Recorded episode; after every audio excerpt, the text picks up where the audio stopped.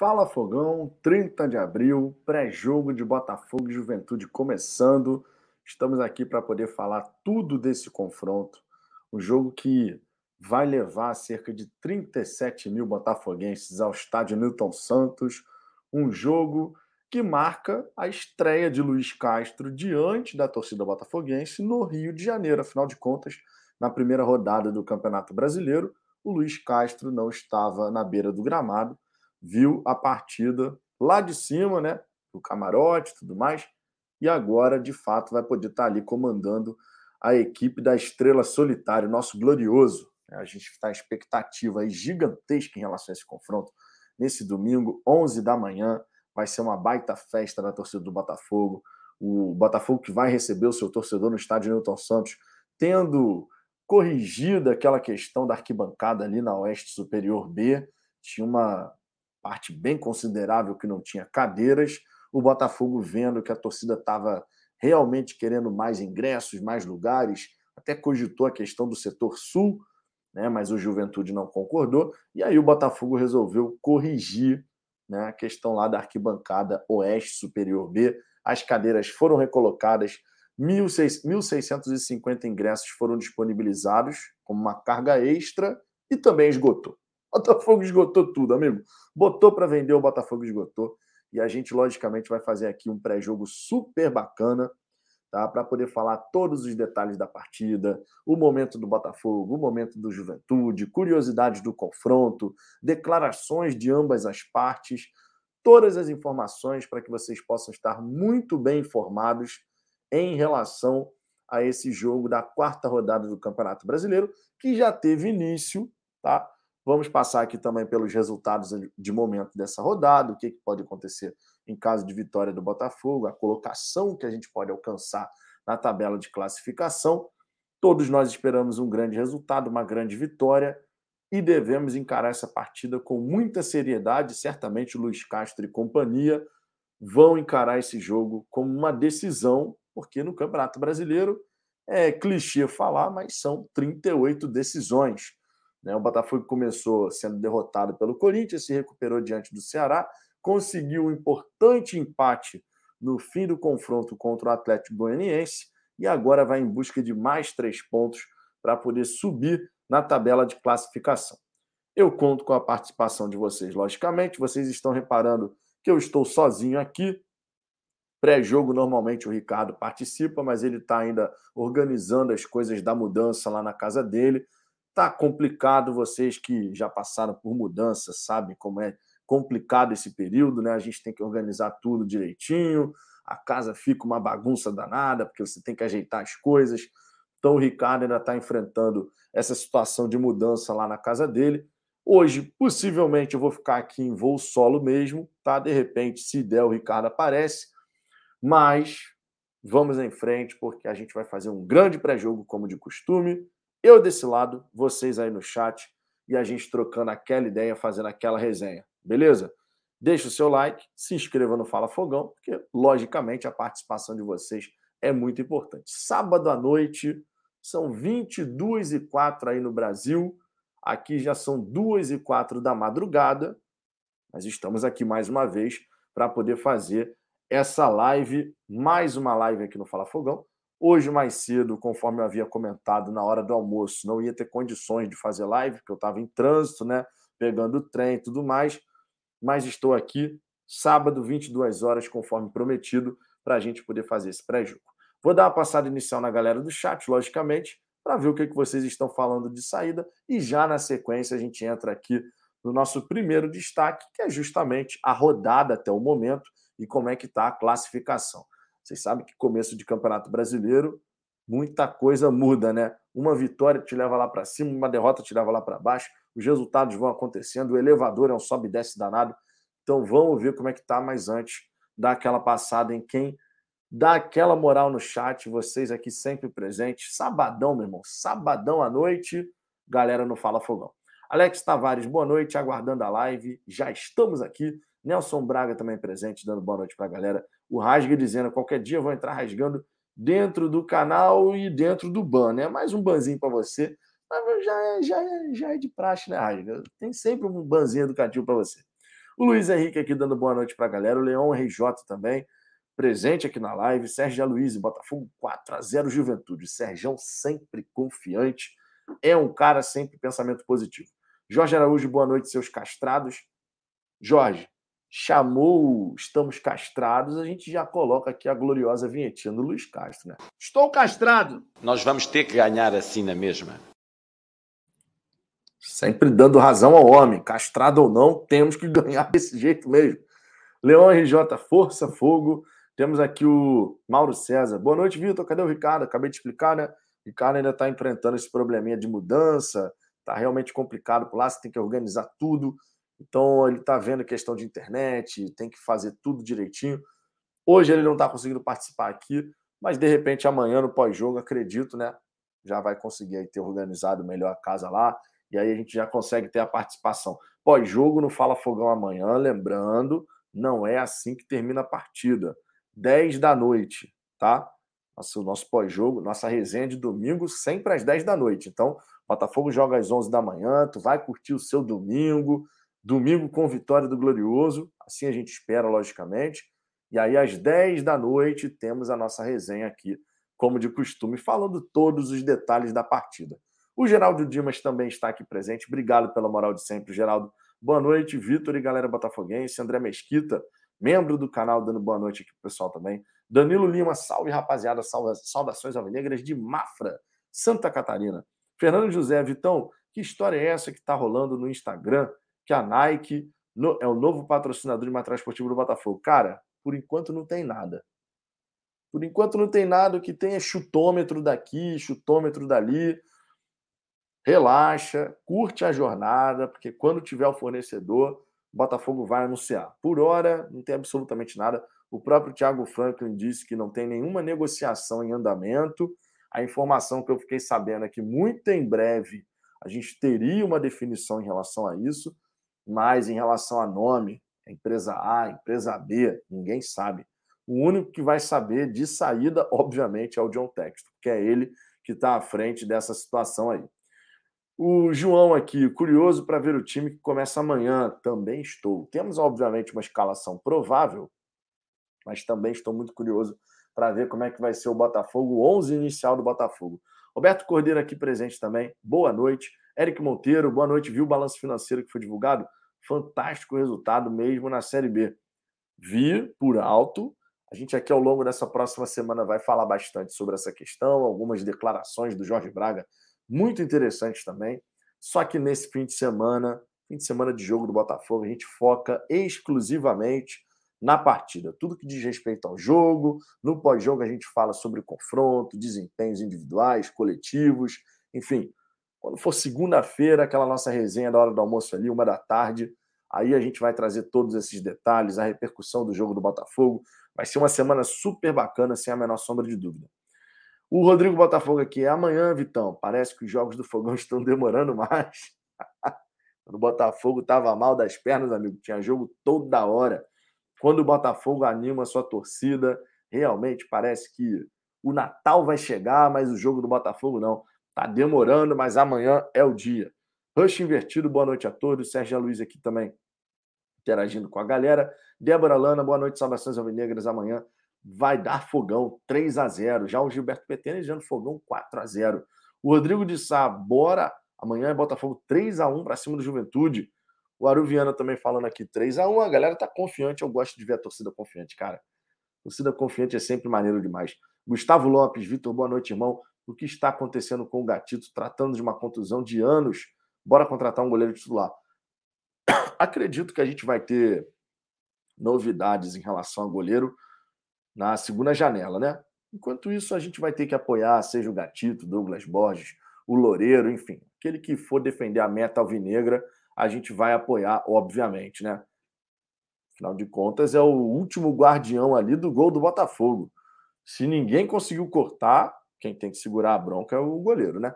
Aruviana precisa de outro goleiro. O Gatito não é mais o mesmo. Possivelmente no segundo semestre, na segunda janela, a gente vai ter alguma movimentação nesse sentido. Temos aqui também o Paulo Botafogo presente. Muito obrigado a todos. Já estamos com quase 200 pessoas simultâneas aqui na audiência desse sabadão glorioso. E, obviamente, Muito obrigado pela participação, muito obrigado pela moral de vocês. Mais um pré-jogo aqui no Fala Fogão e vocês dando moral sábado à noite, meus queridos. Para mim, isso é extremamente significativo. Fico feliz da vida por saber do apoio de vocês. E, obviamente, para a gente começar bem essa resenha, para a gente começar bem essa resenha, vou abrir aqui o, a live no meu smartphone e peço, inclusive, quem é membro do canal aí, Vou colocar a figurinha do glorioso Luiz Castro, sorridente, porque temos duas figurinhas do Luiz Castro. Uma é o homem sorrindo, o outro é ele bolado. Nada de colocar a figurinha do Luiz Castro bolado, não, hein? Coloca o Luiz Castro sorrindo, amigo. Luiz Castro sorridente aqui, porque ó, amanhã a gente vai tirar sorrisos do rosto do nosso treinador. Olhar o Luiz Castro, ele está sorrindo, é que a coisa está fluindo. E além disso, Erison El Toro figurinha de autor aqui, dando voadora na bandeirinha, significa dizer que o homem vai balançar as redes. O meu cartola agradece que eu estou precisando de uns golzinhos aí, porque o time do Fala Fogão no Cartola, amigo, começou mal pra cacete, mas ainda tem, tem, tem estrada, hein? Tem estrada, hein? O Fala Fogão no Cartola vai se recuperar. Simbora, minha gente. Dei uma passada inicial aqui na galera do chat. Vou trazer aqui, logo de saída, como é que estamos, como é que estamos com a rodada do Campeonato Brasileiro, né, para a gente poder já ir se familiarizando o que, que está acontecendo nessa quarta rodada do Brasileirão 2022. Já tivemos alguns jogos aqui que aconteceram. O Red Bull Bragantino ó, vencendo por 1 a 0 1 a 0 aí para cima do Ceará, fora de casa. Red Bull Bragantino que assumiu a liderança do Campeonato Brasileiro. Não perdeu ainda, são duas vitórias, dois empates e nenhuma derrota. O América Mineiro venceu o Atlético Paranaense por 1 a 0. O Goiás conseguiu arrancar empate com o Atlético Mineiro. O né? Atlético que tinha chance de assumir a liderança deixou escapar dessa vez. E o Cuiabá e o Atlético Goianiense ficaram no 1 a 1. Sempre que a gente tem uma rodada com um bom número de empates, para o Botafogo, obviamente, a gente vencendo o nosso confronto é bem interessante. Nessa rodada, a gente ainda vai ter o Botafogo enfrentando o Juventude. Não estranhem o horário aqui, tá? Vocês estão vendo um horário aqui completamente diferente, é porque eu não estou no Brasil, né? Então vocês estão vendo aqui 15 horas, que é o horário que a partida começa aqui, onde eu estou. Mas, obviamente, no Brasil, 11 da manhã. Então não confunda aí o horário. Botafogo e Juventude, 11 da manhã. Corinthians e Fortaleza vão se enfrentar também. Curitiba e Fluminense, Internacional e Havaí. São Paulo e Santos. São os jogos aí dessa quarta rodada do Campeonato Brasileiro. Ah, em termos de classificação, temos aqui esse cenário. O Bragantino aqui liderando a competição com oito pontos conquistados, conforme eu disse, ainda não perdeu. O Atlético Mineiro com sete pontos, os mesmos oito pontos, na verdade. O Atlético Mineiro tem dois empates, dois, duas vitórias, dois empates. Aqui está com sete pontos ganhos, mas o Google calculou errado esse negócio, né? O Santos aqui e o Cuiabá completam o G4 momentaneamente. Né? Vocês sabem que a coisa muda muito. O Botafogo, por hora, está aqui em 13º, mas uma vitória do Glorioso levaria a gente... É... Peraí, deixa eu corrigir aqui. Na verdade, eu estava olhando a coluna errada. O Atlético Mineiro aqui com oito pontos também. Estava criticando o Google aqui, mas a crítica tem que ser em relação ao meu olhar aqui, que eu olhei no lugar errado. Então, Bragantino com oito, Atlético Mineiro com oito, Santos sete, Cuiabá sete. Né? São os times que hoje estão no G4. O Corinthians é quinto e o América Mineiro sexto colocado. E o Botafogo, nesse momento, buscando subir na tabela, está aqui com quatro pontos conquistados em três partidas, uma vitória, um empate, uma derrota, cinco gols pró, cinco gols contra, muito por conta dos três gols sofridos na estreia contra o Corinthians, né? Uma vitória do Botafogo nos leva, nos leva a sete pontos conquistados, e aí, obviamente, o Botafogo vai subir aqui de repente para um sexto, sétimo lugar. Né? A gente pode imaginar um salto na tabela do Botafogo em caso de vitória, que é o que a gente deseja, logicamente. Né? A rodada começou com esses resultados até certo ponto surpreendentes. Eu, sinceramente, imaginava um Ceará mais forte diante do, do Red Bull Bragantino, bem como o Atlético Mineiro vencendo a equipe do Goiás. Né? O Atlético que ficou por duas vezes na frente do placar, mas acabou cedendo aí e empatou essa partida fora de casa. Então, temos essa situação de momento na, no Campeonato Brasileiro, né? E o Botafogo, portanto, pode conseguir dar um salto na tabela em caso de vitória para cima do Juventude. Lembrando, mais uma vez, vai ser lotação máxima em relação à carga de ingressos que foi disponibilizada. A gente deve ter cerca de 37 mil torcedores botafoguenses no estádio Newton Santos. Os gatos pingados ali do Juventude, vocês sabem como é que é essa situação. Botafogo que tentou a liberação aí do setor sul, realocar a torcida do Juventude para um outro local, mas a torcida do, do, mas o Juventude não quis e você tem que ter a anuência do adversário, né, do visitante para poder fazer essa mudança. Obviamente o Juventude não quis entendendo que se você colocasse ainda mais torcedores do Botafogo no estádio, a pressão para cima, da, cima da equipe de Caxias do Sul aumentaria. Então o Juventude foi contra e o Botafogo correu para corrigir a situação ali na Oeste Superior B. Aquilo ali me incomodava de um jeito que vocês não têm ideia. A gente ia no estádio Newton Santos, eu sempre fico ali na Leste Inferior, olhava para cima na Oeste Superior B, aquela parte sem cadeira nenhuma. Botafogo foi lá, corrigiu 1.650 lugares disponibilizados e a torcida do Botafogo fez o quê? Esgotou mais uma vez, amigo, porque é assim que funciona. A torcida do Botafogo está tão animada que tu coloca 1.650 lugares, ó, pum, estalou o dedo, acabou. Ah, agora liberou, mas não sei o que. Vai esgotar também. A torcida do Botafogo está extremamente empolgada e, obviamente, a gente fica extremamente feliz por saber que o Botafogo está caminhando numa direção muito diferente daquilo que a gente tinha há algum tempo atrás. Né? O torcedor está animado, inclusive vale comentar aqui o número de sócios torcedores que a gente já bateu no programa Camisa 7, né? Viva a glória de ser Camisa 7. Já somos 33.367 escolhidos. Já já bateremos os 35 mil, hein? Já já. Estamos a menos de 1.700 escolhidos dos 35 mil. Chegaremos a 35 mil, depois 40 mil, 45 mil. O próprio Jorge Braga falou que confia que até o fim desse ano o Botafogo vai ter entre 40 e 45 mil sócios torcedores. E eu digo para vocês, hein? Dá para a gente mirar acima dos 45 mil. Seguindo nessa batida aí, amigo, pode escrever isso que eu estou te falando. A gente vai conseguir acima dos 45 mil. A torcida do Botafogo está acreditando e o time dentro de campo vai corresponder. Isso é um ponto extremamente importante. Situação de momento do Campeonato Brasileiro é essa, né? Passei aqui pelos resultados iniciais dessa quarta rodada, quais são os jogos que a gente ainda vai ter e a situação de tabela, conforme eu disse, é um elevador danado nesse começo de campeonato. Todo mundo está muito perto. Uma vitória te leva lá para cima, um empate já te coloca no meio da tabela, uma derrota te joga lá para baixo.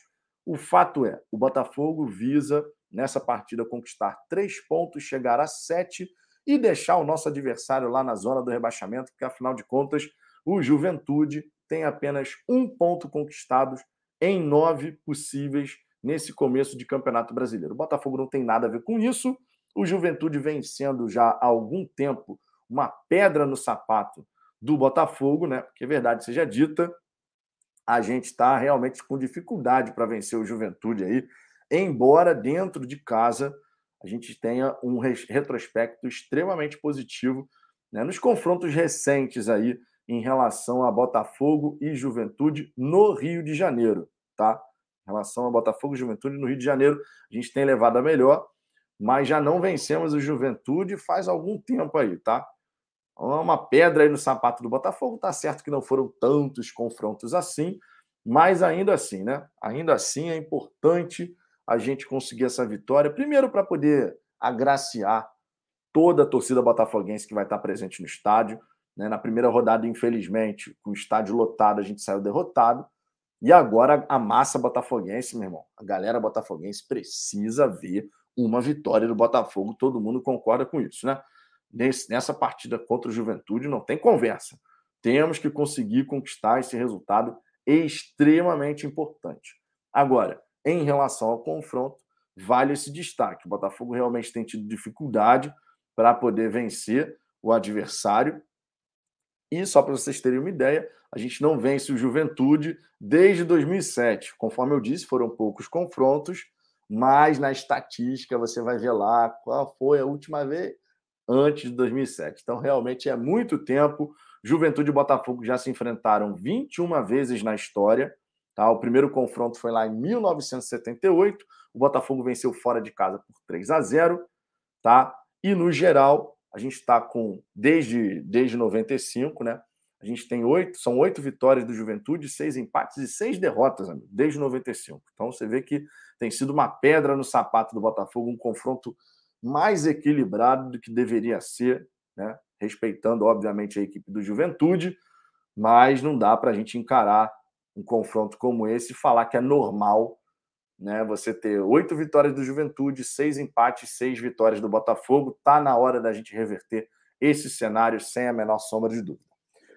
Passando novamente na galera do chat, Luiz Henrique fala aqui: ponto de encontro do Fala Fogão, Rua da Leste 372. É, meus amigos, ó, eu não estarei presente nesse jogo, vocês sabem, eu estou viajando, mas falarei com o Cláudio Pantufa, falarei com ele. Cláudio representa lá o Fala Fogão. A galera do Fala Fogão que quiser trocar aquela resenha, Rua Doutor Padilha, que é a Rua da Leste, número 372. O Léo e a família dele fazem um churrasquinho sensacional. Se tu não gosta de churrasquinho, pode pedir uma batata, né, uma batata frita, um pastel. Os caras fazem lá na hora, super bacana, a galera é super gente fina e é o ponto de encontro do Fala Fogão.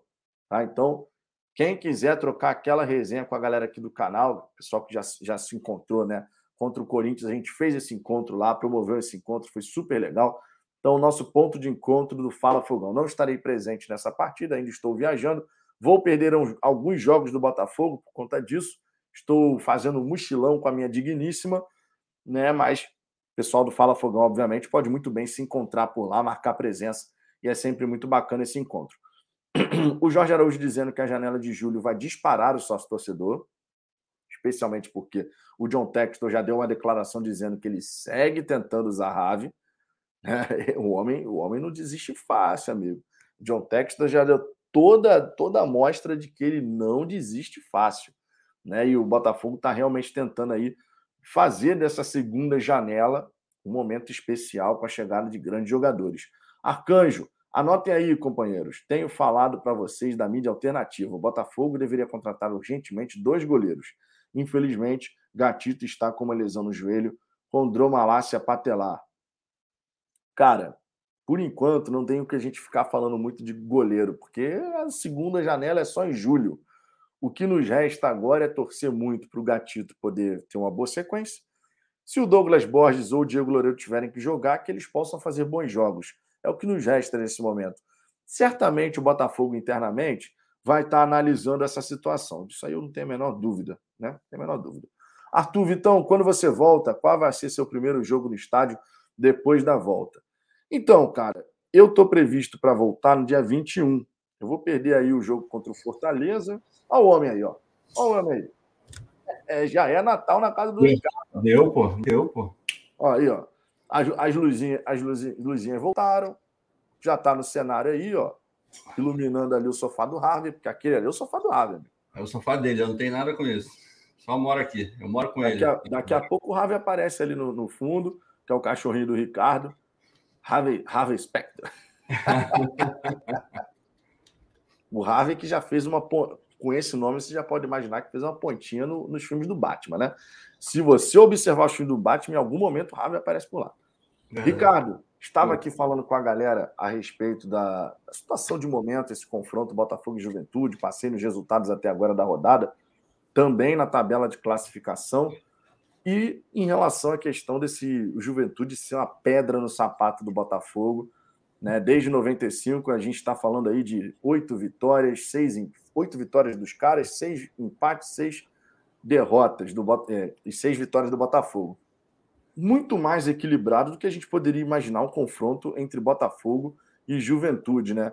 Então a gente tem que começar a mudar esse cenário. Quero saber suas considerações iniciais. Cara, esse campeonato está muito estranho, né? A gente tem visto alguns resultados esquisitíssimos.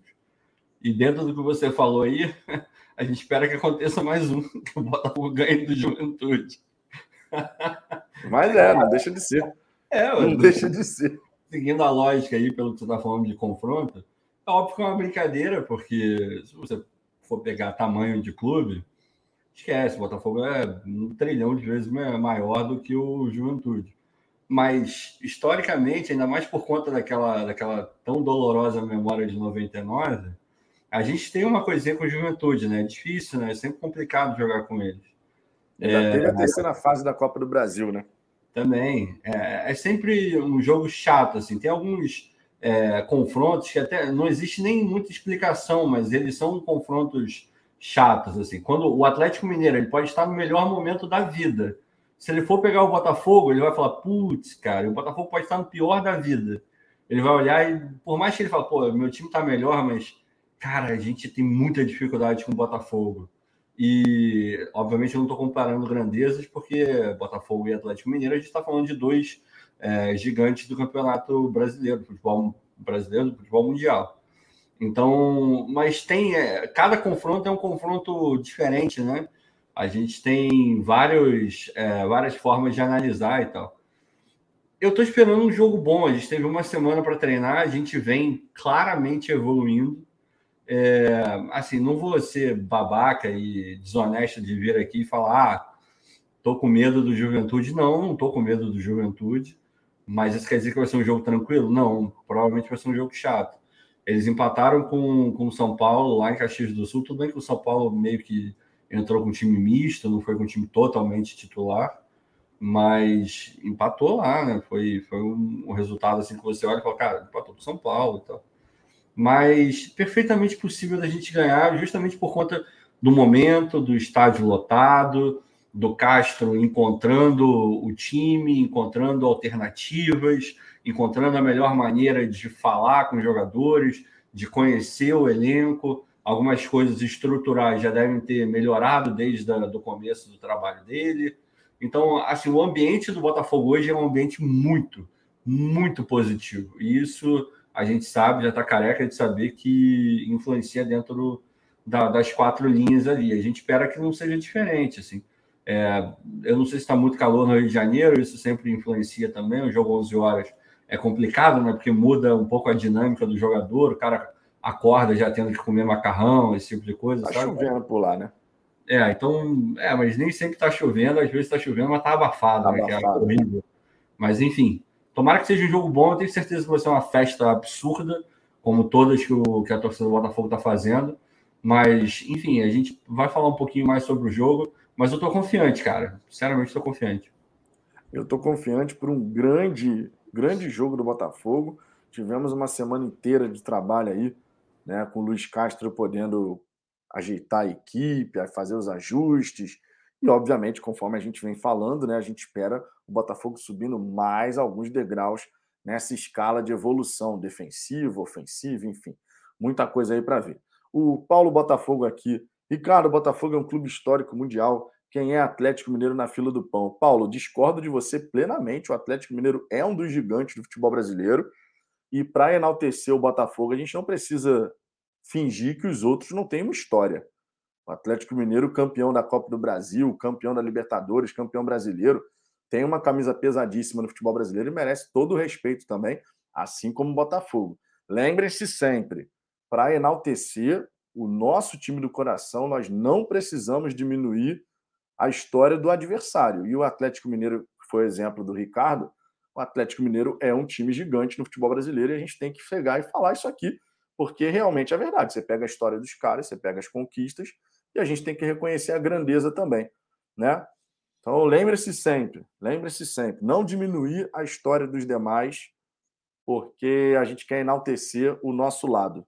Vamos enaltecer o Botafogo, mas reconhecer também a grandeza dos adversários, tá? É... O Paulo Botafogo fala história mundial. Eu falei, cara, independente enalteça o Botafogo, mas não falar quem é o Atlético Mineiro na fila do pão. Aí você é diminuir o adversário, Paulo. Desculpa, mas é diminuir.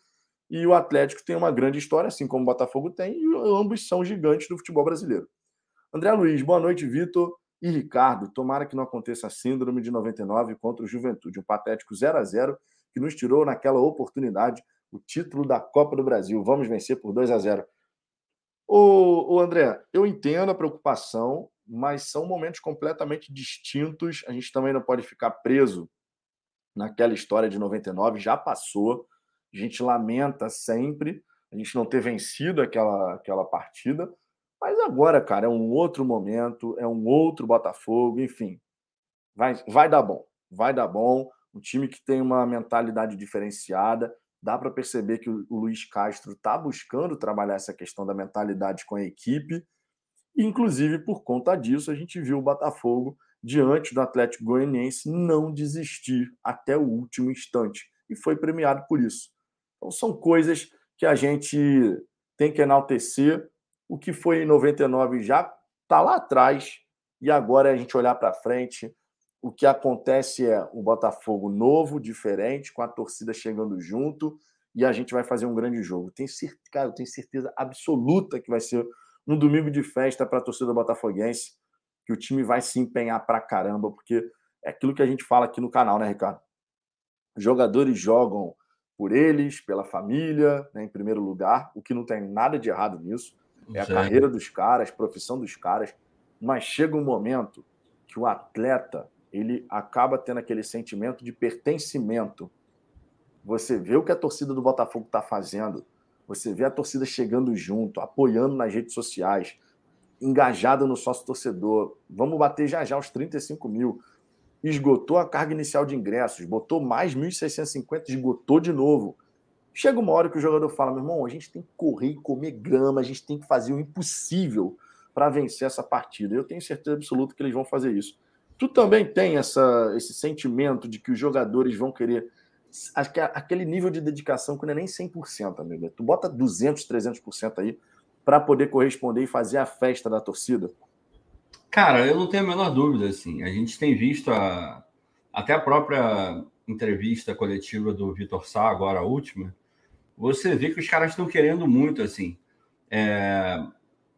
Fica claríssimo que o Botafogo contratou jogadores que toparam o projeto de verdade. Falaram: ó, oh, a gente vai entrar nisso e eu vou entrar para contribuir de verdade, para ganhar de verdade, para me entregar.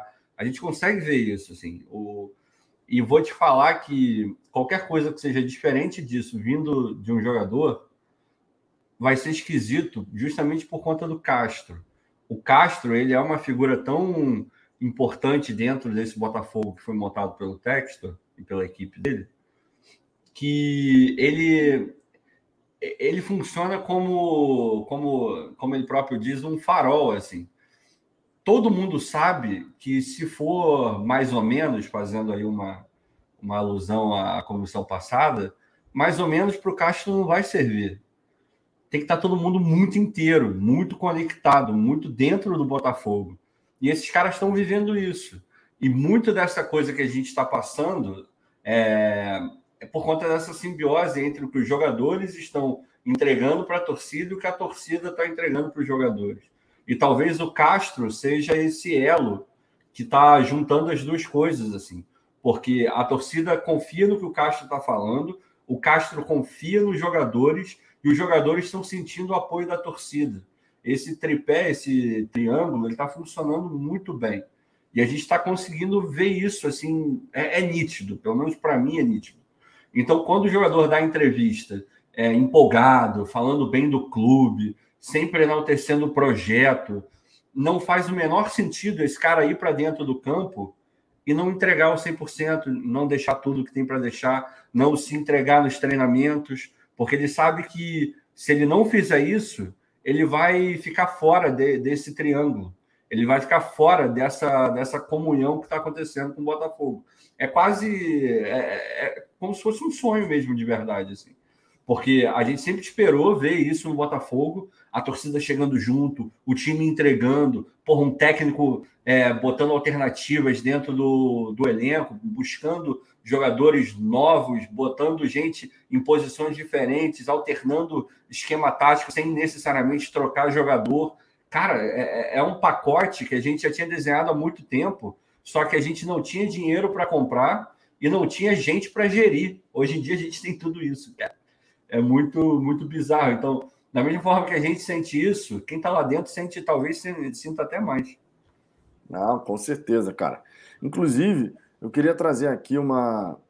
A gente tem que lembrar né, que o Luiz Castro está completando um mês à frente do Botafogo. É... Ele que não ele não esteve à beira do gramado contra o Corinthians, então dá para a gente falar que com o Luiz Castro efetivamente ali comandando o time, o Botafogo segue invicto, né? Venceu a equipe do Ceará fora de casa muito bem, venceu o Ceilândia, empatou com o Atlético Goianiense. Né? A gente pode realmente mostrar que o falar que o Luiz Castro está invicto, porque na primeira derrota ali que aconteceu contra o Corinthians foi com o Luiz Castro lá em cima no camarote e o Betinho na beira do gramado. O Luiz Castro, que nesse período rodou bastante o elenco, tá? O elenco do Botafogo hoje conta com 32 atletas e ele utilizou 24.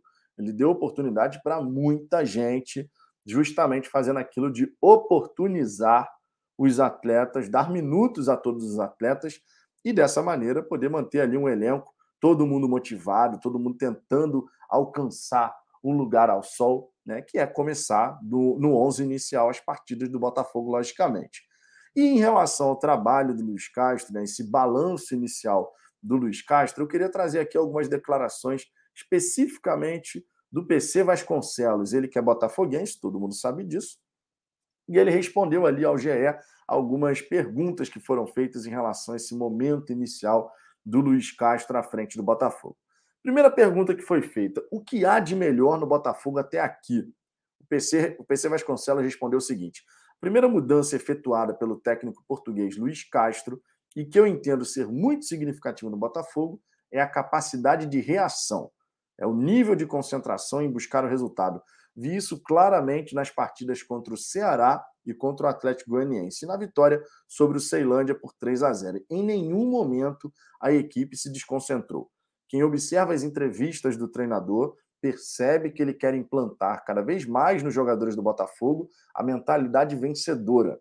Vejo isso como um grande avanço, porque a mentalidade vencedora estimula a competição o jogo inteiro, não permite a acomodação e a administração do resultado.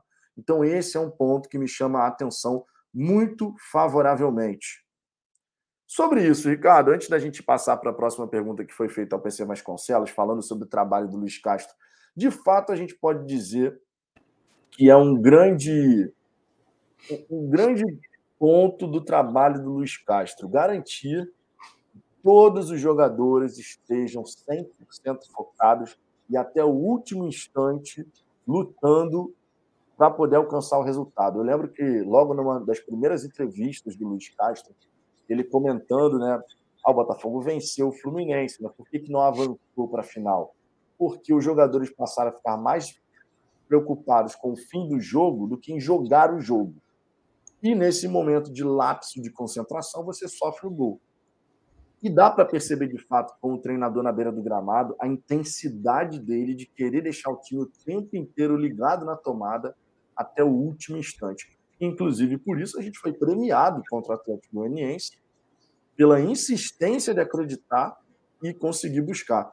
Esse já é um grande ponto que a gente consegue perceber nessa né, questão da mentalidade, a viradinha de chave. E olha, quando a gente fala de mentalidade vencedora, como era necessário a gente colocar isso na cabeça de todos, todos, não só jogadores, mas todos que fazem parte do clube, né, cara? Não é, e, e, tem um detalhe nessa, nessa questão da insistência que você comentou muito bem.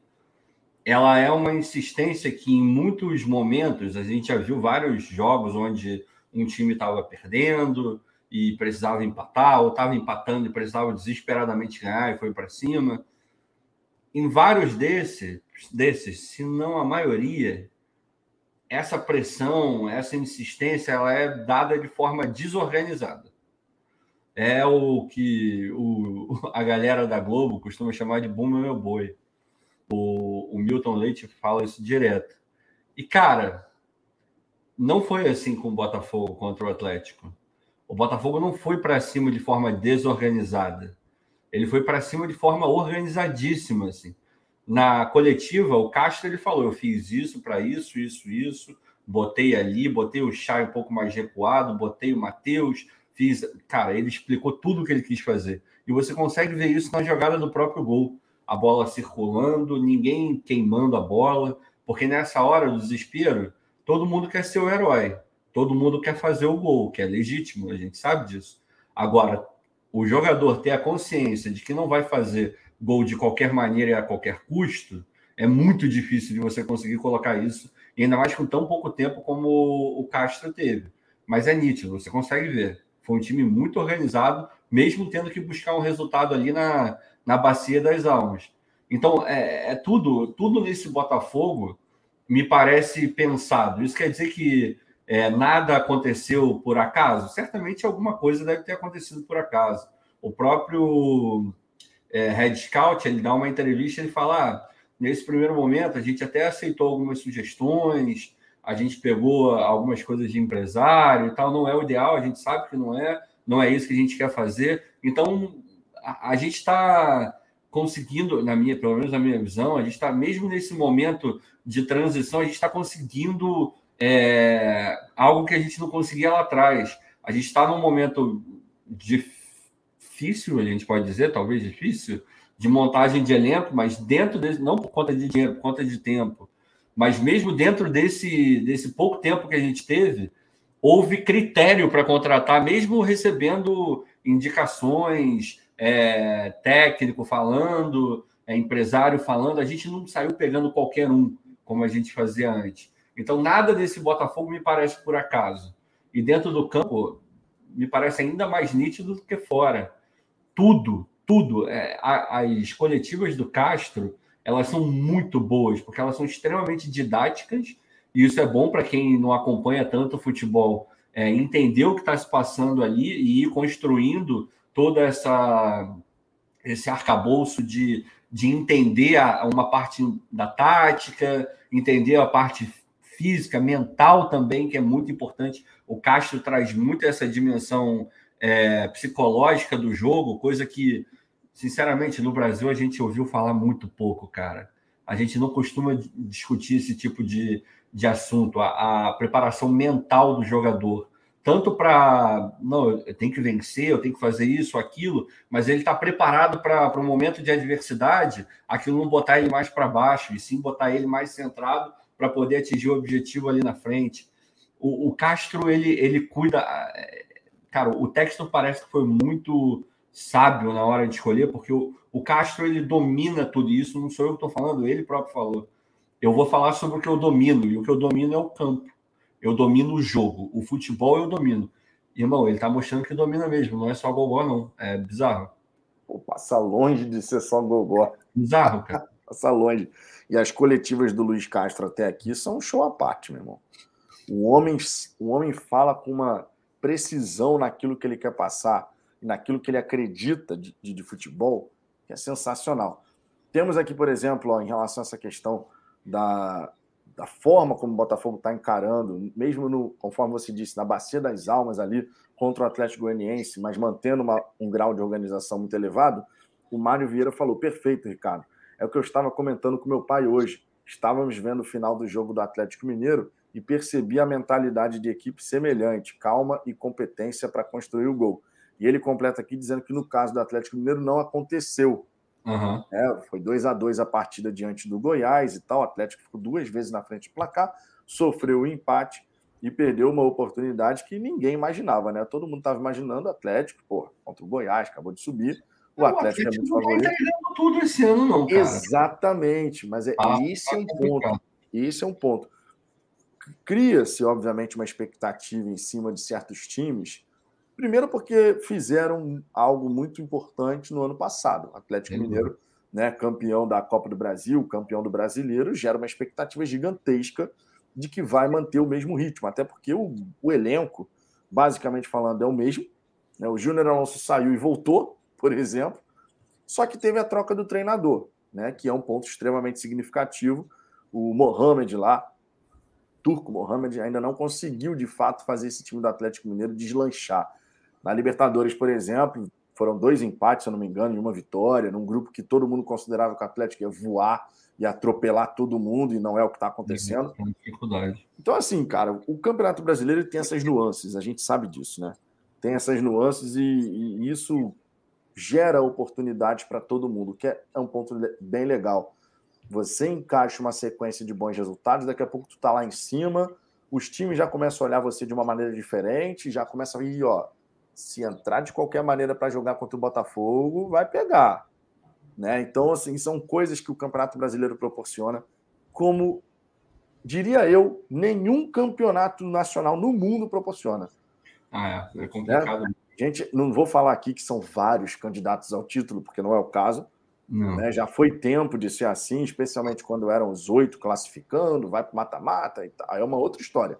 Mas em pontos corridos, a gente tem tido ali aquele grupinho de três times, sempre mais candidatos ali a, a levantar a taça. Mas essa coisa do líder perder para o Lanterna, daqui a é. pouco o líder o vice-líder faz não sei o quê. Meu irmão, é, é uma loucura atrás da outra no Campeonato Brasileiro. Está todo mundo perdendo ponto para o Goiás, cara. Exatamente. É, eu não imaginaria que o Goiás fosse roubar. Tudo bem que o Goiás não está ganhando os jogos, está empatando muito, né? Mas eu, sinceramente, eu acreditava que o Palmeiras ia contra o Goiás lá. Ah, Ricardo, mas é fora de casa. Pô, é o Palmeiras, está ganhando todo mundo. E fosse lá e fosse ganhar o jogo. Jogou até para ganhar, mas acabou que não ganhou. É, a, o nível de competitividade desse campeonato é muito alto, muito alto. E uma coisa que pode beneficiar a gente é que esses, pensando obviamente em brigar lá em cima, não digo por título, mas por Libertadores, pré-Libertadores, várias das equipes que estão, que em teoria vão brigar lá em cima, elas estão em pelo menos duas, três frentes. A gente está aqui com a Copa do Brasil, mas joga pouco pela Copa do Brasil, estreou agora. O próximo jogo, semana que vem, é, semana que, que vem, né? É a próxima. É contra o Ceilândia, já está praticamente resolvido. Então a gente, a rigor, a gente está jogando um, uma competição apenas nesse momento. Isso faz diferença. E faz uma puta diferença, cara. A gente tem visto é, Flamengo, Atlético, Palmeiras, o outro Atlético Paranaense. Pô, o Atlético Paranaense empatou. Eu, eu, eu tava vendo o jogo. Não que o time do Atlético Paranaense seja uma maravilha, e ainda mais agora que contrataram o Fábio Carilli, não entendi nada, cara. Por mim, enfim, eu não sei onde eles estão com a cabeça. Contrataram bem, um time que pode ser ofensivo, pode jogar bola, e o cara contrata o Carilli, que claramente não sabe fazer isso. Ele não sabe fazer um time jogar para frente. Não, não, sabe. Não, não é, é dele. Não é dele. Mas enfim, aí o problema do Atlético não é o meu. E um time horroroso. Eu vendo o time do Fortaleza, que é um bom time sofrendo para ganhar de um time horroroso do, do Alianza Lima. Tá todo mundo patinando, irmão. Tá todo mundo patinando. Todo mundo está jogando mais de uma competição ao mesmo tempo, de forma é, severa, querendo classificar e ganhar e com condições. Tá todo mundo patinando. A gente pode aproveitar muito disso. Muito. Exatamente. Muito. Exatamente. O Paulo Botafogo perguntando quanto está assinar o Premier só, só para assistir o Botafogo. Cara, você consegue assinar por R$ 29,90 se você fizer no plano anual. Eu fiz no plano anual, por exemplo. Aí fica bem mais barato, né? Fica R$ 29,90 aí. É, tem um desconto bem considerável, inclusive. Era mais caro antigamente. Mas aí eles fizeram agora essa promoção. Vale a pena, cara. Vale a pena. É...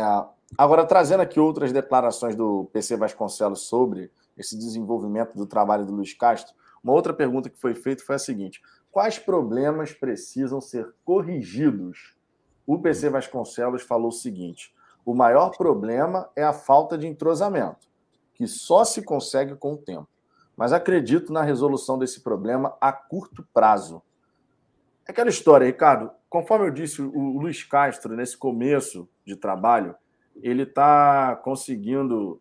Ele está conseguindo, não, ele está querendo oportunizar vários atletas ele está querendo testar o máximo dos jogadores, até para conhecer o que ele pode extrair de cada jogador, porque uma coisa é você chegar, faz o treino, outra coisa é a situação de jogo. Tu treina uma situação, né, de repente no jogo o cara não consegue executar. O Chay, por exemplo, quando entrou ali fazendo um pouco mais recuado no 4-2-4, teve torcedor torcendo o nariz, falou, porra, é, o Chay tá fazendo ali. Natural, porque não é a posição dele, a gente Exato, exato. E aí o Luiz Castro, quando vai para a coletiva falando sobre isso, ele falou: é uma questão de confiança e via de mão dupla, porque é. os jogadores têm que confiar no que eu estou pedindo para eles fazerem e eles têm que aproveitar a oportunidade para gerar confiança de que eles vão ser uma peça útil nesse sentido de polivalência, né? de você poder atuar numa função, daqui a pouco faz outra. E isso, inclusive, esse desenvolvimento dos atletas em relação a atuar em mais de uma função, possibilita o Botafogo o Luiz Castro, no caso, mexer na equipe sem mudar as peças, o que é um ponto extremamente interessante. Então, quando o PC Vasconcelos fala de entrosamento, logo a gente pensa em quê? Repetir o mesmo time o tempo inteiro, para a galera poder ir se conhecendo. Mas existem outras formas de você ganhar esse entrosamento, e esse é um ponto que eu acho que o Luiz Castro está conseguindo passar para a torcida. Quando todos os jogadores, e os jogadores já falaram sobre isso, o Del Piade, nosso, nosso Del Piade, ele já falou sobre isso. Ele falou assim: de que o to, todos os jogadores eles sabem o que cada um tem que fazer. Então, assim, o Romildo ele sabe o que é esperado do Vitor Sá, por exemplo. O, o Chay sabe o que é esperado do Erisson. O Erisson sabe o que é esperado do Oyama. E, e os jogadores eles vão através dessa declaração do Romildo, eles vão sabendo quais são as instruções que cada atleta deve executar dentro de campo. E a partir do momento que os jogadores sabem o que, que cada um tem que fazer, o que, que é esperado de cada função, porque não é do jogador em si, é da função. Isso faz uma baita diferença. Então a questão de de repente ele dentro de uma mesma partida ele muda o sistema de jogo, ele roda o time. Vamos fazer aqui uma analogia ao vôlei. Quando você faz um ponto, o time roda dentro da quadra, né? Às vezes você pode ter o, o Vitor Sá sai da direita, cai por dentro. Daqui a pouco o cara que está na ponta direita, o Sauer, cai por dentro, o Vitor Sá vai para a direita. Meu irmão, você pode ter uma, uma variedade de situações que, obviamente, você vai criar dificuldade para o time adversário. Então, essa questão do entrosamento, essa noção de entrosamento que a gente acaba tendo, de que você precisa sempre repetir o mesmo 11 inicial, é algo que eu acredito o próprio Luiz Castro vai querer mudar esse conceito dentro do próprio Botafogo, fazendo com que os jogadores entendam a função. Eu quero que você faça essa função. O que é esperado dessa função? Isso, isso, isso. O Chay, por exemplo, mostrou para o Luiz Castro que de repente ele pode ser essa peça que ninguém estava imaginando. Pô, o Chay atuando um pouco mais recuado nessa circunstância, o cara tá maluco, e ele foi lá e entregou. Então eu acho muito legal, cara. Não sei se você já percebeu, provavelmente sim, né? Mas a gente já, já viu, por exemplo, o, quando a Renata, a Renata do GE falou: Ah, você entrou com três volantes. Aí ele, três volantes por quê? A gente estava com o Romildo na função de, de 10. Né? Então, ele também está mudando essa visão. Porque eu vou, eu vou, vou falar para você. No primeiro momento, quando você viu aquela escalação com o Romildo jogando, a gente estranhou. Não dá para falar que não. Não dá para falar que não estranhou.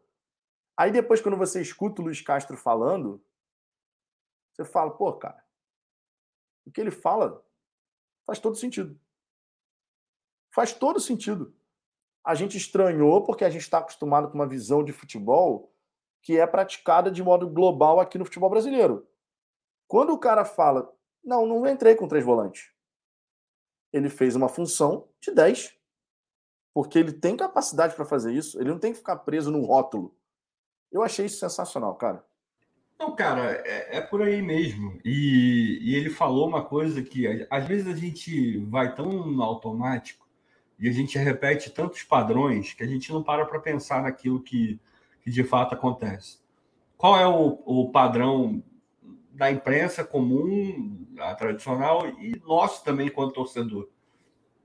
A gente olha e fala, ah, porra, vai jogar com um time meio desentrosado, tem vários reservas. Porra, mas os reservas treinam todo dia com os titulares.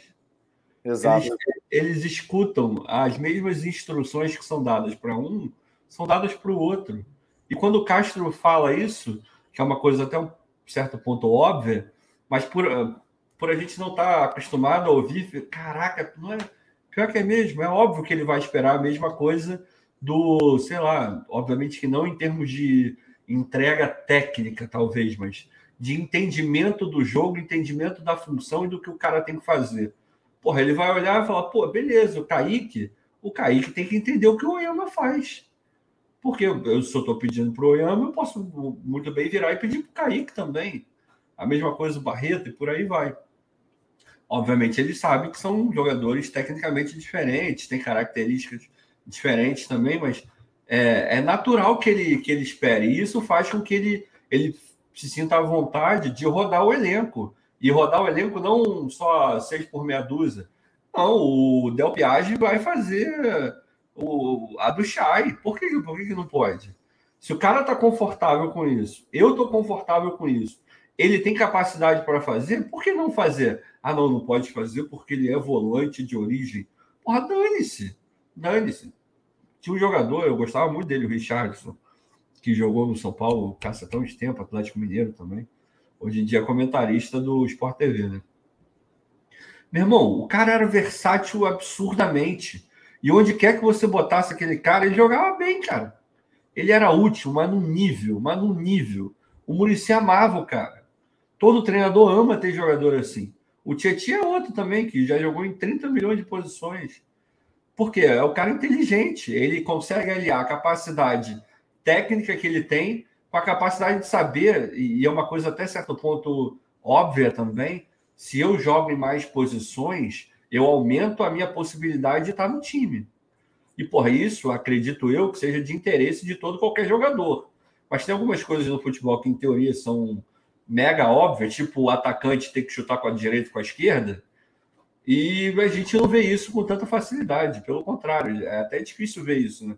Um atacante ambidestro, mas deveria ser é, o mínimo, né? Porra, ainda mais para o cara que vai resolver ali. Caiu na esquerda. Então quer dizer que se caiu na esquerda, você não vai resolver?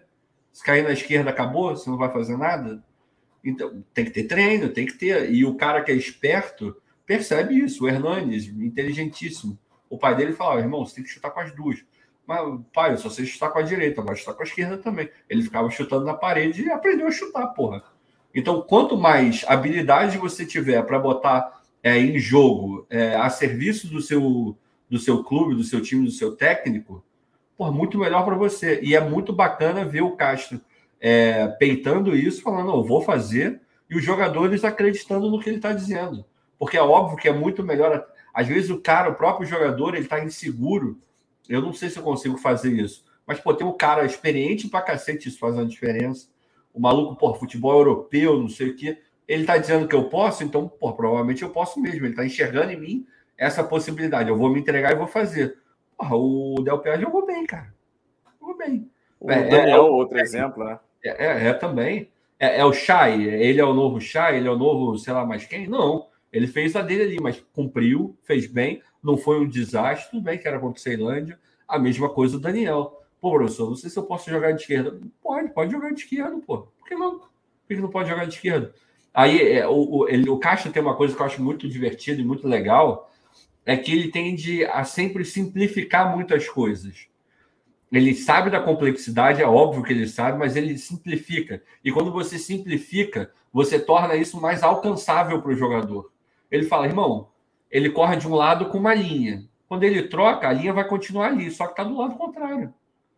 A, o, o, jogo é o mesmo. Não vai mudar, ele só vai ter que consertar um pouco o corpo para lá e para cá, mas dá para fazer, porra. Esse é um ponto muito legal, cara. Eu, realmente eu fico bem animado quando eu vejo um treinador com essa, essa visão e principalmente os jogadores entendendo e comprando a ideia. Os jogadores entendendo e comprando a ideia aquele abraço do Luiz Castro no Daniel depois da partida contra o Ceará, e ele falando assim: não joga de lateral esquerdo, né? Aí o Daniel, nas duas, mister. A satisfação com que ele teve aquele encontro com o Daniel depois da partida, que foi uma grande partida do Daniel, muito ali é emblemático, cara. Assim como o Romildo ganhando a, a oportunidade um pouco mais à frente, o Chay entrando no 4-2-4 e fazendo uma função um pouco mais recuado, os jogadores começam a entender, os jogadores abraçando a ideia, e aí eu trago um contraponto, a gente sempre gosta de trazer um contraponto. O Mário, por exemplo, Mário Vieira, ele escreveu aqui o seguinte, cadê? Deixa eu tá, buscar aqui o comentário do Mário Vieira. É, se comparar o Paulo Souza com o Castro, o técnico Paulo Souza parece ser o cara das invencionices. Ele parece testar um monte de coisas tiradas da cabeça. O Castro parece ser muito mais consciente. Só que ele tinha mandado uma outra mensagem que eu, achei, que eu, que eu achei bem interessante. Cara, que agora eu não estou conseguindo encontrar aqui. Pô, detesto quando a gente tenta encontrar uma mensagem, depois você lê a mensagem na hora assim, tu fala, pô, essa mensagem é maneira. Ah, não, não foi o Mário, não, aqui, ó, foi o Lucas Barros. Concordo em parte. Na visão do técnico, sim, é bom ter jogadores polivalentes. Porém, na visão dos jogadores, pode não ser tão bom assim. Todo dia não saber onde ficará e qual função. Lucas, na verdade, cara, foi o que o Ricardo falou. É uma coisa óbvia que se você consegue fazer mais de uma função, na lista de preferências do treinador, você está na frente daquele que só faz uma única função em campo. Porque o treinador sabe que pode contar com você em outros lugares. E no futebol mundial hoje, isso é muito valorizado. Mas muita coisa. O jogador que pode jogar em duas, três posições, você está contratando um reforço. Mas em termos de possibilidades dentro do elenco, são três. É o que eu falei aqui. Ah, o Botafogo tem 27, 28 jogadores de linha no elenco. Beleza. Mas quantas funções possíveis a gente tem dentro desse elenco? Porque a gente pode ter um número X de jogadores e ao mesmo tempo a gente fala, não, em termos de polivalência, são 28 jogadores, porque são 28 indivíduos de linha, mas quando a gente olha a característica, a gente está falando de como se fossem 37, 38 atletas. Porque um pode fazer duas, pode fazer três. Para um treinador, isso é extremamente interessante. Para o jogador, ter a capacidade de se adaptar é muito importante também. Porque você mostra para o mercado, não só para o seu técnico atual, você mostra para o mercado que você é um jogador extremamente interessante, porque você dá diversas possibilidades. Então, o Castro trabalhar essa situação com os atletas, mostrando para os atletas, não se prendam a rótulos. Ah, eu sou ponto esquerda e eu só posso jogar lá eternamente. Não. Eu sou ponto esquerda, mas eu posso cair pelo outro lado, tenho que me adaptar, jogar de uma outra maneira. Se precisar, eu faço um falso 9 e você circula pelo campo. Você se torna um jogador mais difícil de marcar, porque você gera imprevisibilidade em relação ao sistema defensivo adversário e o Botafogo, por consequência, coletivamente, ele cresce. Então, cara, essa história do jogador, ah, para o jogador não é bom porque ele não sabe, ele tem que entender quais são as funções que o treinador está é. tá pedindo. Ele se adaptando para a carreira dele vai ser sensacional, cara. Você não, pode tem, ter certeza disso. E se vocês forem pegar, essa é uma tendência absoluta no futebol. Vamos pegar lá. Os dois times que, em teoria, estão mais perto de fazer a final da Champions League, que é o maior campeonato do mundo, é, é o que todo mundo para para ver, é o supra-sumo do supra-sumo, acredito eu. Não, acho que não estou falando nenhuma besteira. Você pega no City, você tem alguns jogadores ali muito polivalentes, mas muito. O, o Jesus, ele já jogou de 9, ele usa a camisa 9 hoje, já jogou de 9. Ele já jogou aberto na ponta direita, como ele jogou algumas vezes no, no Palmeiras, várias vezes, na verdade, com o Cuca. E ele consegue fazer as duas ele está numa fase iluminada agora, fez mais um gol hoje. Você pega no próprio sítio o Fernandinho, jogo contra o Real Madrid. Fernandinho, na cabeça de todo mundo, Fernandinho é o quê? Fernandinho é cabeça de área, volante. E olha que já tá mais velho, hein? Porra, machucou, irmão. O Guardiola tacou ele de lateral direito, cara. Lateral direito contra o Real Madrid. Essa, por contra essa o Real Madrid. Contra o Real Madrid com o Vinícius Júnior no teu cangote. E, porra, beleza. Ah, alguém vai vir e vai falar, pô, Ricardo, beleza, botou lá. Tomou um baile do Vinícius, tomou uma, uma invertida e saiu o gol. Tudo bem, mas e o passe que ele deu pro gol também? Ele fez um cruzamento, ele botou na cabeça do Foden. E o cara no lateral direito. E jogou ali. É. E joga de volante na, em, há duas temporadas atrás. Na, na, última temporada também, jogou de zagueiro. Pô, por que, que você acha que o Fernandinho, com 45 anos na cara, ele, pô, tá, tá jogando no City até hoje? Você pega o, o Liverpool, o Firmino, o Firmino já jogou de 10, Firmino já jogou de falso 9, Firmino já jogou de 9, o Salah já jogou aberto, o Salah já jogou de 9, o Mané já jogou de 9 também, mas ele, normalmente ele joga mais aberto. O Fabinho ele joga de 5, o Fabinho joga de 8. Já jogou de zagueiro. Já jogou de zagueiro várias vezes também. Irmão. O Fabinho era lateral, lembro... cara. Também. É, ele começou, ele era lateral direito começou no, lateral, no Mônico e tal, lá atrás. E eu lembro bem o Fabinho chegando no, no Liverpool e, o, e perguntei, a galera perguntando pro Cláudio, pô, o Fabinho não vai jogar? E E o Klopp falando, ele ainda está entendendo o jeito da gente armar o time. Quando ele entender a dinâmica, ele vai ser extremamente útil para o time. Vocês têm alguma dúvida de que entender a dinâmica do time passava por isso também? De saber, ó, uma hora você pode jogar na zaga, outra hora você pode jogar ali, outra hora você pode jogar ali. Você tem que entender como é que a, a coisa circula como é que, porra, se eu precisar usar você ali, você tem que agir dessa dessa maneira. O encaixe é assim, assim, assado.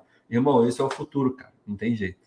Não tem é, Esse é o futuro e os jogadores que se adaptam a isso ganham né? muito mercado. Isso que eu ia falar. No Botafogo, maior ainda. A gente tem que lembrar. O Textor contrata, vai divisão de base, vai bombar, mas o objetivo é jogar pelo Botafogo, sem dúvida nenhuma. Mas o objetivo também é vender para a Europa. E, obviamente, o Botafogo agora vai começar a vender jogadores para a Europa com a mentalidade já mais formada é, para encaixar no padrão europeu. Está sendo treinado por um europeu, o dono também tem um clube europeu. A mentalidade do Botafogo vai ser uma mentalidade cada vez mais europeia. Tudo, cara, de, de novo, nada nesse Botafogo é por acaso. Nada. Não, nada, nada, nada, nada. A bola não entra por acaso, né, Ricardo? Não, Já diria o livro lá. Não mesmo. Né? Excelente livro, por sinal, né, gente? Se você é não leu ainda o livro A Bola Não Entra Por Acaso, leia. É realmente assim, muito bacana. Depois o Barcelona ficou todo zoado, que entra um presidente, faz a é, cagada completa, é. mas que foi uma reconstrução, porra. Abrasileiraram o Barcelona na gestão é. aí, irmão. Aí deu ruim. Agora os caras estão voltando. O é. glorioso Jorge Araújo aqui mostrando. Grande mais um Jorge, time, bebê. Mais um time no futebol carioca está caminhando para virar SAF, né? O Vasco deu um passo importante aí. Vamos ver como é que vai ficar essa história por lá.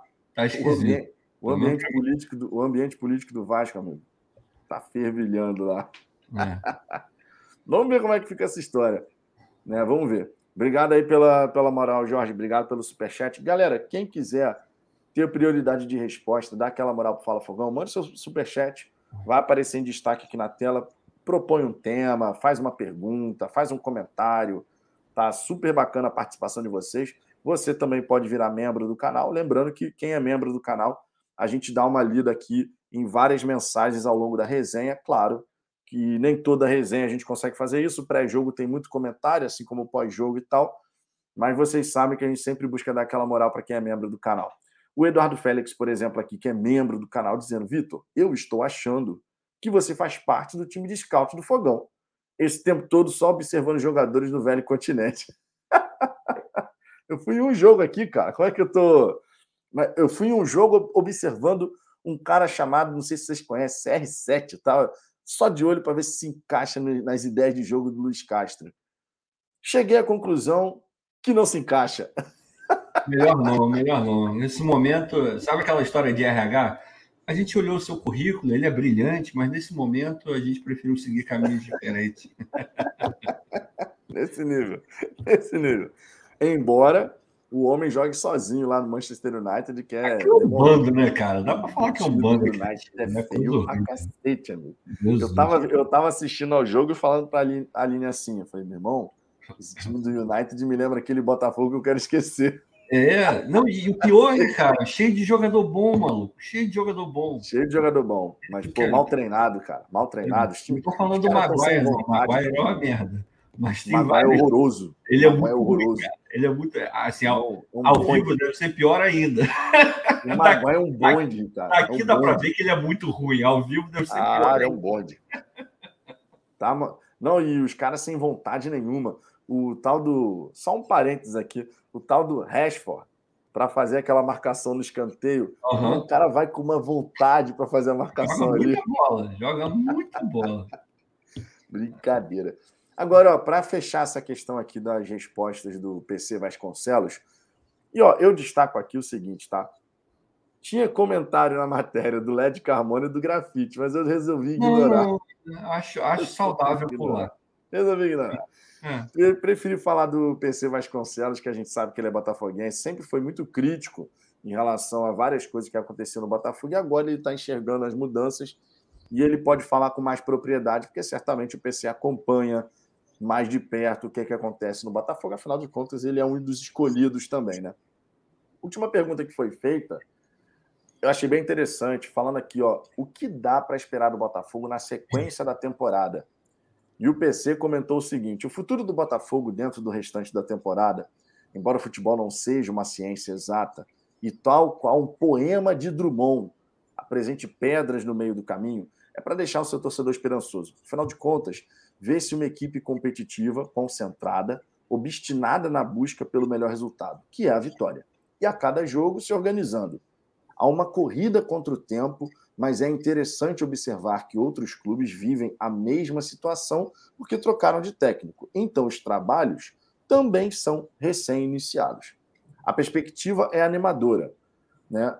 A começar pelas entrevistas que o Luiz Castro concede, em que ele fala muito sobre mentalidade vencedora, sobre organização e uma coisa que tem me chamado a atenção: demonstra cada vez mais conhecimento sobre o futebol brasileiro. Leitura perfeita do, do PC Vasconcelos, né, Ricardo? É aquilo que eu estou falando. O cara, quando entende de Botafogo, o cara, quando sabe o que, que se passou e o que, que está acontecendo, o nível do comentário é extremamente interessante, né?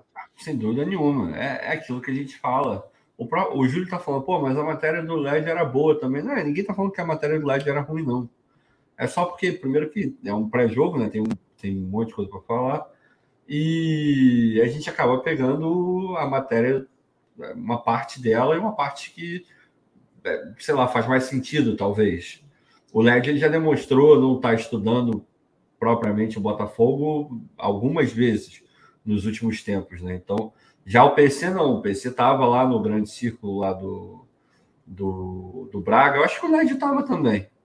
No, tem uma vaga memória de ver o LED também, mas me parece que o, o PC ele está tentando entender melhor o que está acontecendo, sabe? Todo mundo que está fazendo esse exercício de tentar entender o que o está se passando no Botafogo tem falado coisas melhores. Assim, aqui não é a questão de ah, eu só vou ler, eu só quero ler coisas falando bem do Botafogo. Acho que a questão não é essa.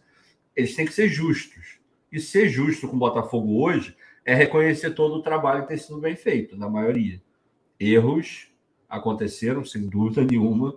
A gente aqui já apontou alguns em lives passadas, mas é, é porque hoje grita ainda mais quando você escuta um cara falando besteira. Porque a besteira ela tá tão nítida que ela é uma besteira que fica até feio, cara. Mas tem gente que não se importa de passar vergonha, tipo o Lofredo. Infelizmente, eu, eu lamento, mas acontece. Mas vamos lá, vamos voltar à questão aí do, do Botafogo é fato que a perspectiva do Botafogo ela, ela parece uma, uma perspectiva muito boa. As coisas estão sendo feitas é, não da maneira ideal, mas elas estão sendo feitas da maneira que é possível ser feito. E dentro dessa maneira do possível, acho que a gente está acertando mais do que ano. Acho que a gente está fazendo um trabalho é, de uma qualidade boa, sendo que poderia estar sendo feito uma qualidade ok por conta do momento, mas a gente não se dá ao, a, como satisfeito. Não, os caras estão querendo é, melhorar, melhorar, melhorar a, a, questão do estádio mesmo.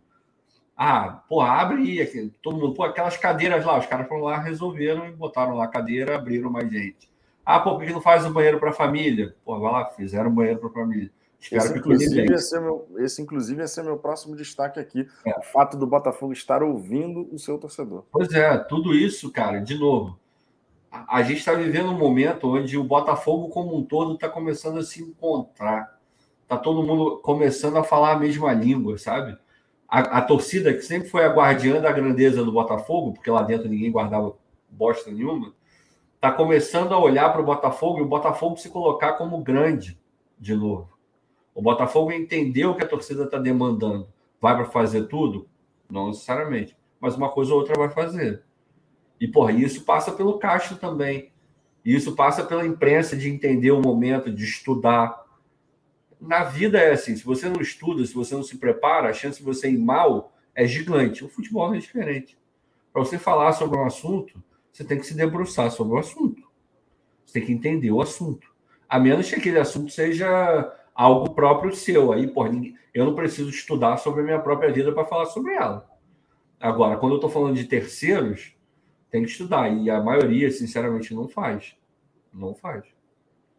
Não, e por isso que nessas declarações aqui, eu, eu Se eu ficasse lendo todas as declarações aqui, a gente ia perder a live inteira fazendo isso, porque tinha é. coisa pra caramba. É, Mas, sinceramente, entre ler o que falou o Lédio, PC Vasconcelos e Grafite, eu não, tenho, não penso nem duas vezes. Não, é. é o cara que está mais envolvido com o Botafogo e que hum. sempre foi muito crítico, diga-se. O Lédio nunca ficou, porque a Botafoguense ficava passando pano, não sei o que, nada disso. Muito pelo é. contrário. O Lédio, o, Lédio, o, o PC, quando tinha que descer além, ele descia, meu irmão. Desde a ESPN, é bom. Descia. Então, assim, eu peguei as declarações do PC, porque ele é um cara que ele foi sempre muito coerente naquilo que ele falava do Botafogo. Quando tava uma pindaíba do cacete, ele falava o que tinha que falar. Quando viu que a coisa estava começando a virar, ele realmente foi fazendo comentários interessantes. E agora ele vê essa perspectiva nova do Botafogo. Ele está passando uma visão né, de como ele enxerga essa situação do Botafogo, que é muito alinhada ao que a torcida do Botafogo está enxergando.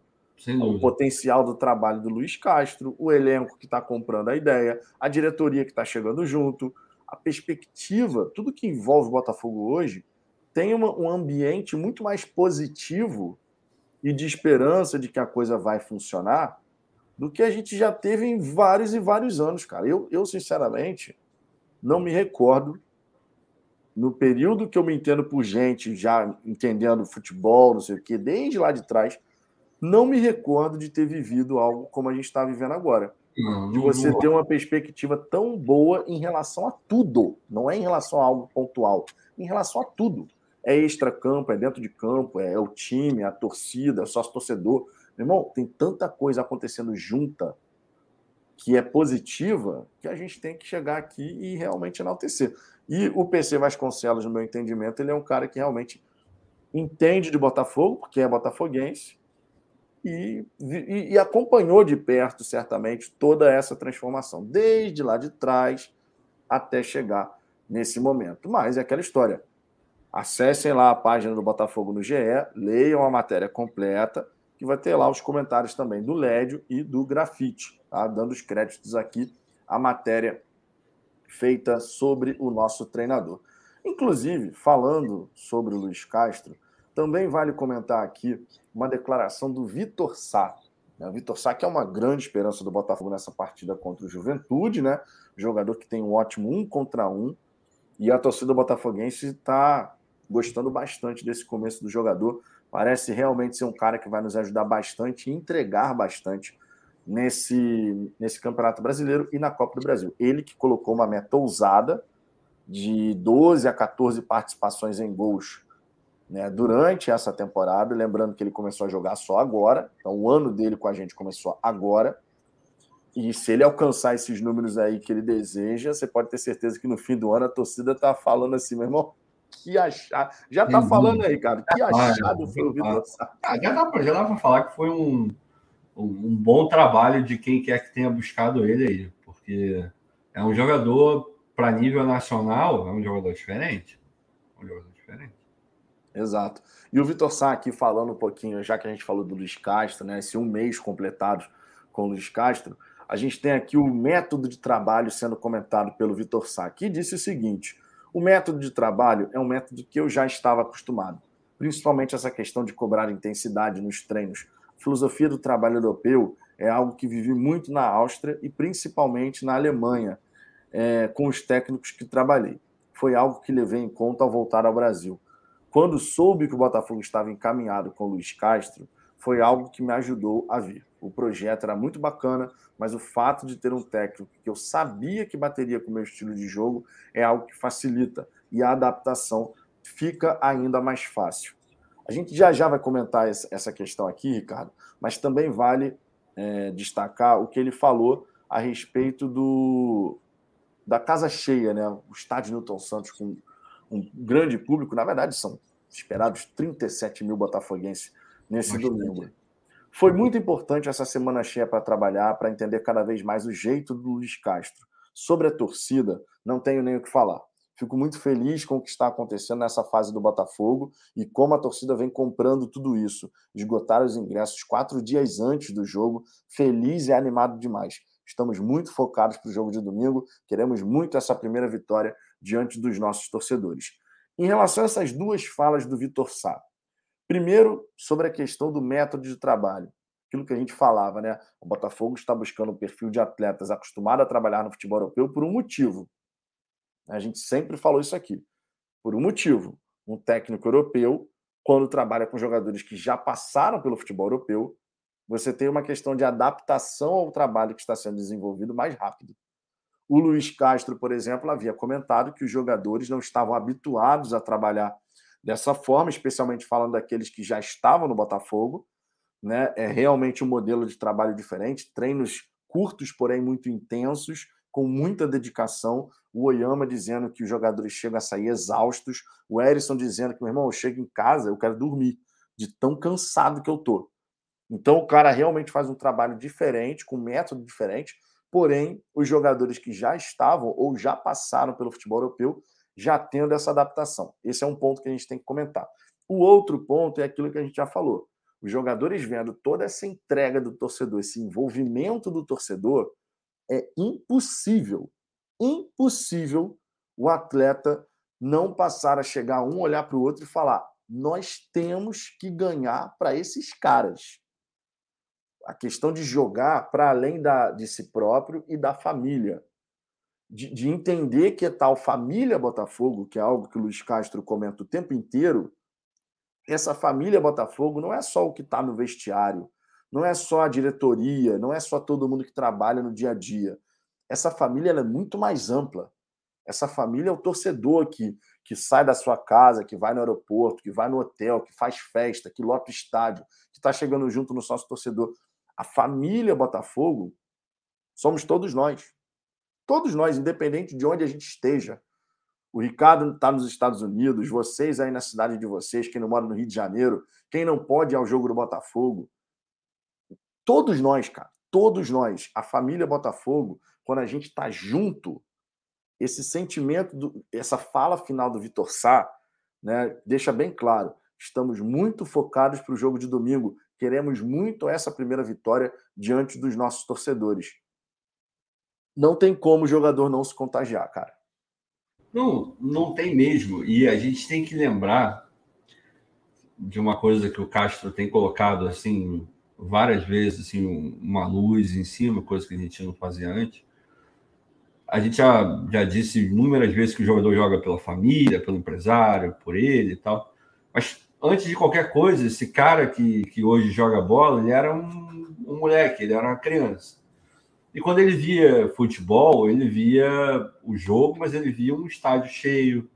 Antigamente, os estádios estavam muito mais cheios do que.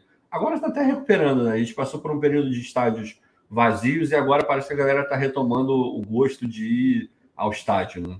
Não só do Botafogo, de vários, né? Vários, vários times aí. É, então, obviamente, isso fica no registro do cara.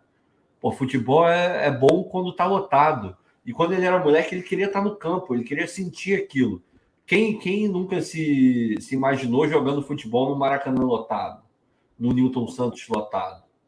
E, porra, quando o jogador ele, ele ignora a parte da torcida, do futebol, do campo, e fica sendo muito profissional, só pensando no campo bola, só, no, só pensando na BMW que ele vai comprar, ou algo do. Cara, esse, esse jogador ele tá perdendo tanto, mas ele tá perdendo tanto de futebol, cara. Ele tá perdendo tanto de aproveitar, o, porque a carreira dele vai durar 15, 20 anos. É, tem alguns que nem sente, sentem falta depois que param, beleza, até dá, dá para entender. Mas a gente que ama tanto o futebol, do jeito que a gente ama, cara, eu fico imaginando, porra, não pode você entrar e só, ah, só estou jogando para comprar uma BMW. Você olhar para a torcida e ver que tem aquele monte de gente está lá para ver você jogar bola. E quando você faz um gol, tá, a, a culpa de todo mundo estar tá festejando é sua. Meu irmão, se isso não mexe com uma pessoa, eu não sei mais o que, que mexe. E, e eu acho que o Botafogo está conseguindo é, espalhar esse sentimento pelos jogadores, sabe? eu vejo todo mundo muito comprometido. Entra naquela coisa que o Castro falou: você tem que ter respeito com você, tem que ter respeito pelo nosso grupo de trabalho, pela família, pelos torcedores. Porque a razão de ser de um clube de futebol é a própria torcida. nenhum clube existe sem uma torcida. No, no que se chama de futebol, né? de clube de futebol. A gente pega o Bragantino, o Bragantino é um clube de futebol, só que não tem torcida. Vai ver um jogo do Bragantino e vai ver um jogo de um clube que tem torcida. São experiências completamente diferentes. Completamente. Completamente. E, com todo o respeito. Com não, todo com respeito ao Bragantino, claro, óbvio. Não dá para comparar. Não, é. Agora, qual é a diferença entre um jogo do Bragantino e, e um jogo do Botafogo? É, porra, a torcida, é o ambiente, é a camisa pesada por conta de título, tradição e por conta da torcida de novo. Então, tudo isso está ali. Se o jogador não aproveita, desculpa, esse cara tá, na minha visão, acho que esse cara está deixando de viver o máximo que o futebol pode dar. E dentro do Botafogo, o Caixa está lá para não deixar esse cara esquecer. Irmão, vive isso aqui, porque não é todo dia que você vai passar por uma experiência dessa, não. E isso, isso dá um, um gás absurdo dentro do campo. Não tem a menor, a menor dúvida. Exatamente. Sem a menor sombra de dúvida, cara. Concordo com você. O Jorge Araújo dizendo aqui: a família Fala Fogão estará presente nessa festa. Opa! Sempre lembrando, ó, galera aí que é membro do canal, que está inscrito aqui também no canal, vai ao jogo. Irmão, eu não vou estar presente nesse jogo. O Ricardo já já estará no Brasil, ele vai ao Brasil para poder resolver algumas questões vai estar tá no jogo. Fala aí os jogos da que você vai estar tá presente. É, eu iria contra o Flamengo, né? Mas fizeram o favor de mandar para Brasília e eu olhei preço de passagem, está R$ 1.500, tudo bem. Eu, eu, poderia ir? Poderia ir, mas ainda não estou maluco, ainda não estou nessa fase de rasgar dinheiro assim tão fácil, né? Então vou ficar quietinho, vou ver em algum lugar do Rio de Janeiro, mas eu vou contra o Ceilândia e vou contra o Fortaleza também. Show. Então, a galera, a galera que curte aí os comentários do Ricardo, né? Grande Ricardo Azambuja aí vai estar presente no, no Brasil. Aproveitem, tá? Porque ó, vocês sabem que o Ricardo mora fora, então não é sempre que isso acontece. Não. Né? Ele vai estar presente nessas duas partidas aí. E sempre lembrando: ponto de encontro do Fala Fogão nas partidas do Botafogo, Rua Doutor Padilha, que é a Rua da Leste, número 372. Ali é o ponto de encontro.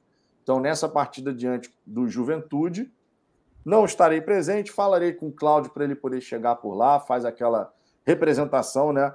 Por mim, pelo Ricardo, e obviamente o Jorge, o Luiz Henrique, a galera vai estar lá e vai fazer aquele encontro, aquela festa que foi super bacana no primeiro jogo, a gente se encontrando, reunido, tirando do online e levando para o mundo real, que é muito legal. Né? A gente, ano passado, viveu uma experiência sensacional um churrascão na casa do Jorge aí, que foi pô, um dos dias. Foi lindo, cara. cara, foi um dos dias mais maneiros assim quando a gente fala de Botafogo, porque foi ah, um encontro super dúvida. legal, cara. Não tem a menor dúvida. Super legal. E a gente fala de coração bem, o Jorge sabe disso. Família do Jorge recebeu a gente bem pra caramba, meu irmão. Foi sensacional aquele dia.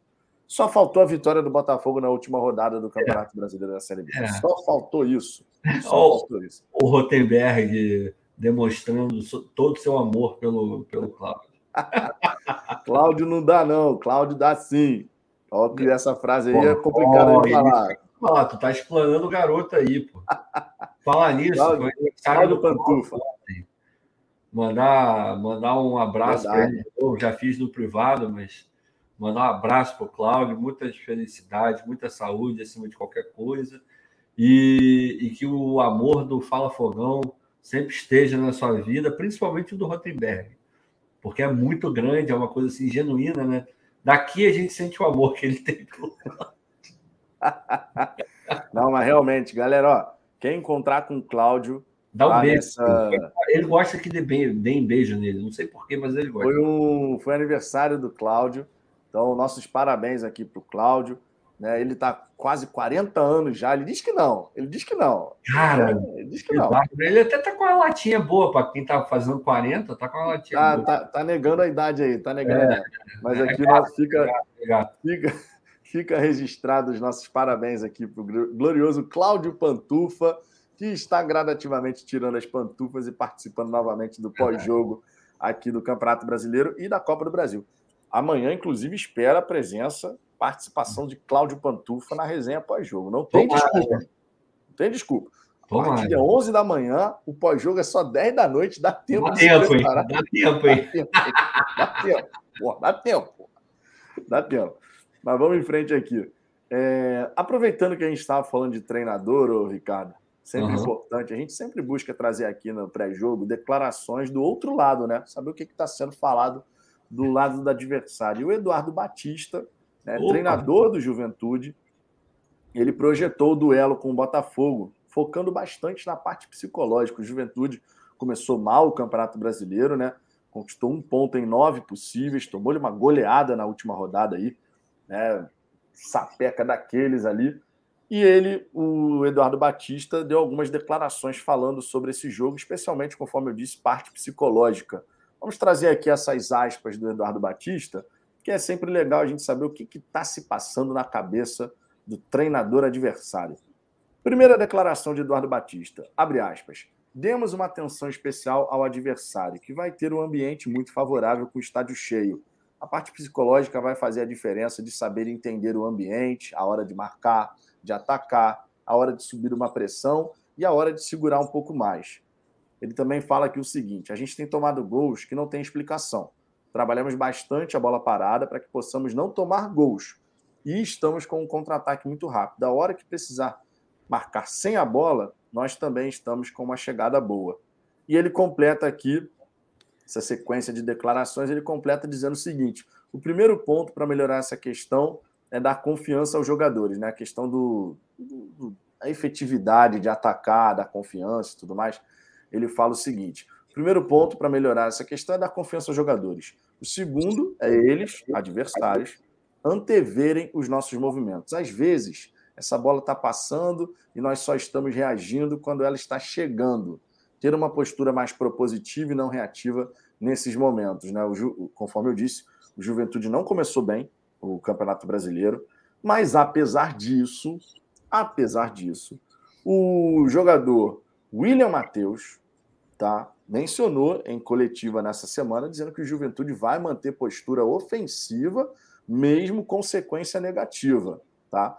Os resultados negativos nessas primeiras rodadas do Campeonato Brasileiro, logicamente, aumentam a pressão para a equipe de Caxias do Sul, mas ainda assim, o William Matheus falou o seguinte: Abre aspas. Acredito que nós temos que manter né, a questão da postura, até porque a filosofia de trabalho do nosso treinador é essa. Realmente, a coragem é um dos pontos positivos da nossa equipe e isso tem que ser mantido com toda certeza. Então, acredito que mantendo essas coisas boas, temos tudo para conquistar um bom resultado. Obviamente, os jogadores do, do Juventude não vão falar nada diferente de vir ao Rio de Janeiro para conquistar um resultado positivo, mas é aquela história, né, Ricardo?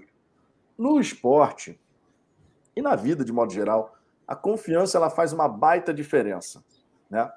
O Juventude começou mal o campeonato. O Juventude vem de um campeonato estadual que não foi com Eduardo Batista, é verdade, mas vem de um campeonato estadual onde quase foi rebaixado. Isso gera um impacto nos jogadores que a chegada do treinador muda um pouco o ambiente, a gente sabe disso. Porém, a carga passada nem sempre ela é deixada para trás tão rapidamente assim.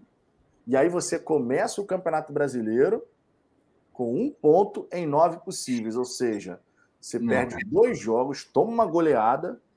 É complicado você alinhar discurso à prática, hum. no sentido de manter essa coragem, peito aberto, vamos jogar futebol se você vem de um campeonato estadual horroroso, e os jogadores eram esses aí, basicamente falando, embora tenha mudado o comando técnico, mas você também começa o campeonato nacional muito abaixo. É. Como é que você encara essa situação aí, do, tanto a declaração do Eduardo Batista quanto do William Matheus? Cara, o Eduardo, lembrando que o Eduardo fez um bom trabalho no Mirassol esse ano, Comandou é, o Oyama, o Daniel. Né? Pois é, um bom trabalho. Ano passado teve até uma, uma coisa meio bizarra. Ele, ele assume o, o Remo, se não me engano, no, no final, assim, meio emprestado pelo Mirassol. Troço, cara, eu nunca tinha visto disso. Doido, né, cara? Ele não, ele não é um mau treinador, não. Às vezes que treinou clubes grandes, não foi tão bem. Mas em clubes de menor expressão, ele normalmente vai bem, assim.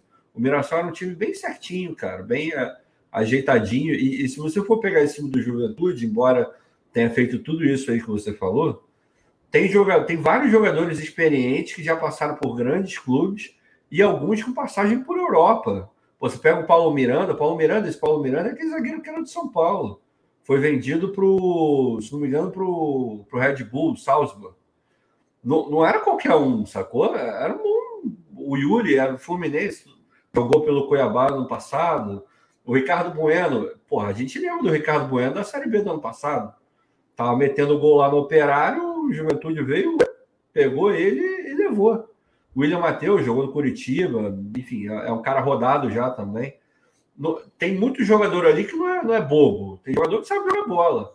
Agora, o porquê que não tá dando liga, o porquê que tá ruim, eu não sei. Alguma coisa interna provavelmente está acontecendo lá.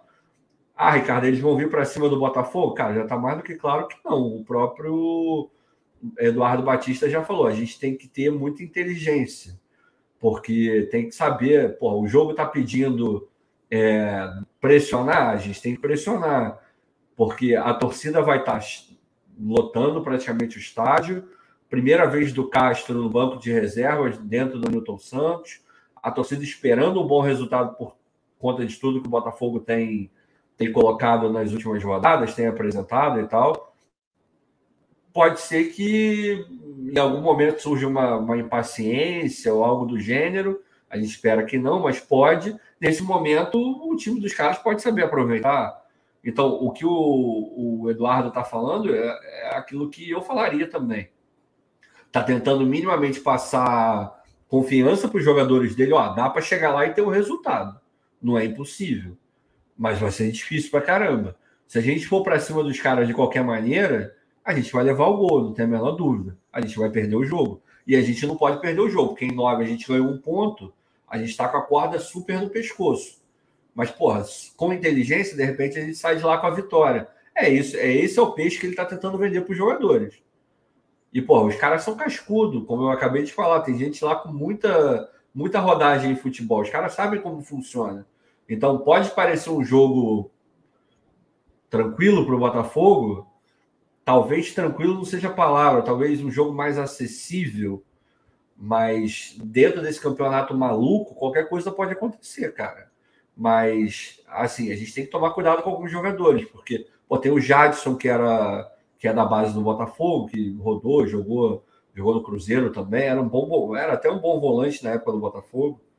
É, não é um time bobão, não, cara. Me surpreende até tá indo tão mal. Não que eu esperava que fosse fazer campeonato de, de pré-libertadores e libertadores, mas 1,9 me surpreende a campanha do, do Juventude.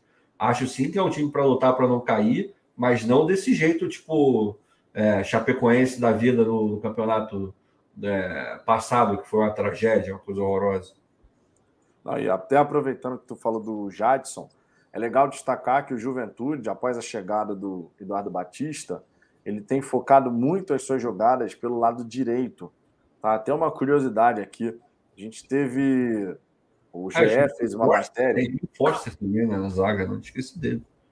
Verdade. Exato, exato. O GE fez uma matéria aqui falando sobre as características que o Eduardo Batista está implementando na equipe do Juventude. E tem um detalhe aqui que chama bastante atenção. Os laterais direitos, até agora, né, sob o comando do Eduardo Batista, somam 23 cruzamentos nos últimos quatro jogos, enquanto os esquerdos apenas seis. Ou seja, é um time que tem uma. meio capenga ali, né? Joga mais por um lado do que pelo outro. É. E o Jadson, ele faz parte dessa trinca aí, o Jadson que foi revelado pelo Botafogo. Ele faz a trinca com o Rodrigo Soares, que é o lateral direito, né? Que tem realmente sido um cara que ataca mais essa última linha, que busca chegar no campo de ataque. Tem o Capixaba, né? E o Jadson. É uma trinca ali que chega pelo lado direito para poder forçar. O que significa dizer que a gente pode ver o Daniel Borges e o Vitor Sá sendo muito exigidos nessa dobra de marcação, assim como a presença por ali, de repente, do Patrick de Paula, do Oyama. A gente tem que ver qual vai ser a dupla de volante que vai atuar nesse confronto. Uhum. Né? Então, assim, são, são nuances de uma partida onde a gente tem um ambiente extremamente favorável ao Botafogo, onde a gente tem o Juventude extremamente pressionado né, e o Ricardo Bueno, não vai jogar. O Leão falou aqui, vai jogar é, Pita, né? O cara que... É, o Ricardo Bueno não, não vai jogar, tá? É, é, um dos desfalques aí da equipe do Juventude. Até aproveitando, eu posso, tra posso trazer aqui os desfalques da equipe do Juventude para esse confronto contra o Botafogo. São os seguintes: Oscar Ruiz, Ricardo Bueno, Vitor Mendes, Edinho e Moraes. É. Então eles têm aí seis, é, cinco, né? Um, dois, três, quatro, cinco desfalques. Né? Não tem ninguém pendurado no Juventude. Mas eu queria também destacar aqui o seguinte, Ricardo. Se você pegar os últimos quatro jogos do Juventude, é, quatro jogos do Juventude, o Juventude nos últimos quatro jogos tomou dois, seis, oito, nove gols. Nove gols nos últimos quatro jogos. Porra, e lá na frente. Quem é o zagueiro? Quem é o zagueiro? A torcida do Botafogo lembra dele sem querer lembrar, né? Pois é, é difícil. E lá na frente, o Juventude marcou nesse período, nesses mesmos quatro jogos, cinco gols. Então, é um time que está desequilibrado. Obviamente, você tem a questão aí do começo de trabalho do Eduardo Batista, são poucos jogos ainda. E a mesma coisa que o Botafogo está tendo que fazer com o Luiz Castro, o Eduardo Batista está tendo que fazer lá no Juventude, né? Que é trocar o pneu do carro, ajeitar o motor, com um campeonato em andamento, é assim mesmo, especialmente quando você modifica o comando técnico no decorrer da competição ou para a competição começar, conforme foi o caso dele, assumiu o Juventude na última rodada do Campeonato Gaúcho, mas na Copa do Brasil e no Campeonato Brasileiro, onde de fato está tendo que buscar fazer aí a equipe evoluir nesse processo existe esse desequilíbrio porque tem a questão do próprio entendimento. Em relação a isso também, até aproveitando que a gente entrou nesse tópico, vale destacar que, embora no caso do Luiz Castro a gente também esteja nesse processo de evolução do trabalho, me parece que os jogadores do Botafogo já entenderam boa parte dos conceitos que o Luiz Castro deseja ver no campo de jogo e conforme a gente pegou a declaração do próprio Vitor Sá, nós tivemos aí ele destacando a semana de trabalho. Né? Essa semana cheia nos ajudou a entender ainda mais aquilo que o Mister deseja. Né? Então, assim, é um confronto de times que estão buscando essa evolução, mas com ambientes completamente diferentes. Né? É o Botafogo com ambiente positivo, o Juventude com ambiente de pressão. O Juventude sabe que vai jogar um campeonato brasileiro possivelmente aí, percentualmente falando, a gente pode falar, sei lá, 85% de probabilidade do Juventude brigar para não cair. É, é. A probabilidade maior é essa. E lá tem torcida. Tão, tem é, torcida, não é torcida é, fake, não. Não, e lá tem pressão. Torcida é. do Juventude, os caras estão é. sempre lá no Alfredo Jacone e tem pressão. E um começo de campeonato tão ruim assim joga uma pressão ainda mais acima. Um ambiente muito favorável para a gente explorar, né, Ricardo? Não é, cara. Assim, a gente olha para o time dos caras e vê ali, pô, se joga de um lado só, em teoria você cerca bem aquele lado ali, você já matou é, uma boa fonte de jogada dos caras. O atacante titular não vai jogar. Se com o atacante titular eles metem pouco gol, com reserva aí, teo, tudo isso que eu estou falando é em teoria, tá? Em teoria, fica um pouco menos complicado para você marcar ali também. Lá atrás você tem o Forster na zaga. O Forster, cara, a gente conhece, a gente sabe como é que roda. A gente sabe. O Capixaba também não é.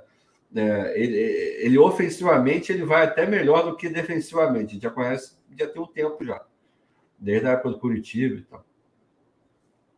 Lugar para atacar tem. Lugar para fazer o jogo ser desenvolvido tem. Agora tem que entrar aquela história que a gente estava falando lá atrás. Tem que entrar concentrado, sabendo o que tem que fazer. Da mesma forma que o Juventude tem que ser inteligente para entender o que o jogo está pedindo, o mesmo se aplica ao Botafogo. Tem que estar inteligente. Tem que ver, ah, não, porra, realmente eles atacam muito por um lado, mas hoje eles mudaram para tentar confundir ou algo parecido com, com isso. Tem que entender, tem que ler o jogo, tem que ter calma. O estádio vai estar lotado, a torcida vai estar apoiando, a torcida quer muito ver uma vitória dentro de casa com o estádio lotado, ainda mais com o Castro no banco, vai ter uma festa maravilhosa, mas o time do Botafogo tem que entender que é, basicamente, nesse momento, a gente não sabe como é que vai ser para o futuro, mas esse momento do Botafogo, essa é a realidade. Todo jogo vai estar cheio, todo jogo vai ter pressão, todo jogo vai ter uma esperança de vencer o jogo. Então, já não é uma novidade como era contra o Corinthians. Agora já a galera já está se acostumando. Esse é o novo normal. Eu vou jogar lá contra o Atlético Goianiense, vai ter torcida para cacete minha. Vou jogar em Brasília, vai ter muita torcida. Pô, vai jogar em Minas contra o América Mineiro, já tem um trilhão de caravanas certas para irem para o jogo em BH. Essa é a realidade do Botafogo agora. Então, isso já não apavora mais, isso já não, não faz o cara dar uma tremidinha. Tremidinha que eu digo de, de ansiedade, né? De querer fazer, não de, de medo, não, não é isso.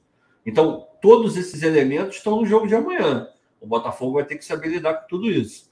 Mas, cara, ninguém aqui vai ser leviano e de mentir e virar e falar: não, amanhã, amanhã vai ser um jogo dos mais complicados do Campeonato Brasileiro. Vai ser um jogo duro, vai ser um jogo chato, mas, porra, se a gente não, não, não vencer o Juventude, fica difícil projetar vencer outro, outros jogos. Dentro daquela planejada, que a gente já falou um milhão de vezes, o treinador, o Castro olha e fala: pô, jogo contra o Juventude em casa, vamos botar um vizinho de vitória aí. Vamos botar um vizinho. Não tem. Ah, ele não, não tá pensando em nenhum outro resultado. Nenhum outro resultado em tabela planejada, é, é, jogo que você coloca lá como três pontos.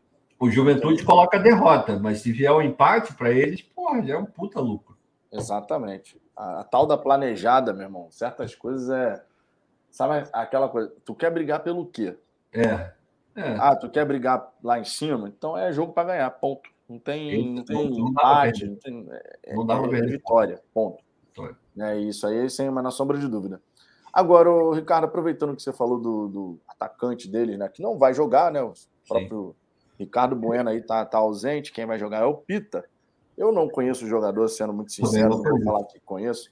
Mas aproveitando que a gente falou de atacante, eu queria falar sobre o Erisson, né? Ele que deve ser titular diante da equipe do Juventude. Ele deu uma entrevista super bacana para o Brown, né? Dá os parabéns aqui para o Brown pela entrevista exclusiva com o jogador. E uma das coisas que o Erisson falou, a gente até tinha. Vou puxar a sardinha para o nosso lado, né, Ricardo?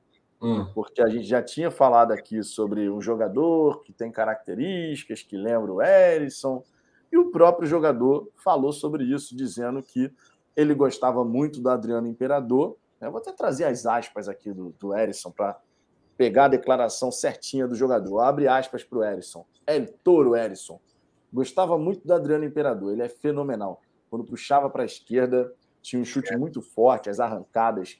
Me interessava muito o jeito dele jogar. Sempre buscava o gol. Dificilmente voltava o jogo para trás. A história de vida dele também é muito importante, veio de comunidade, era muito simples, serve de exemplo para muitos não desistirem dos sonhos.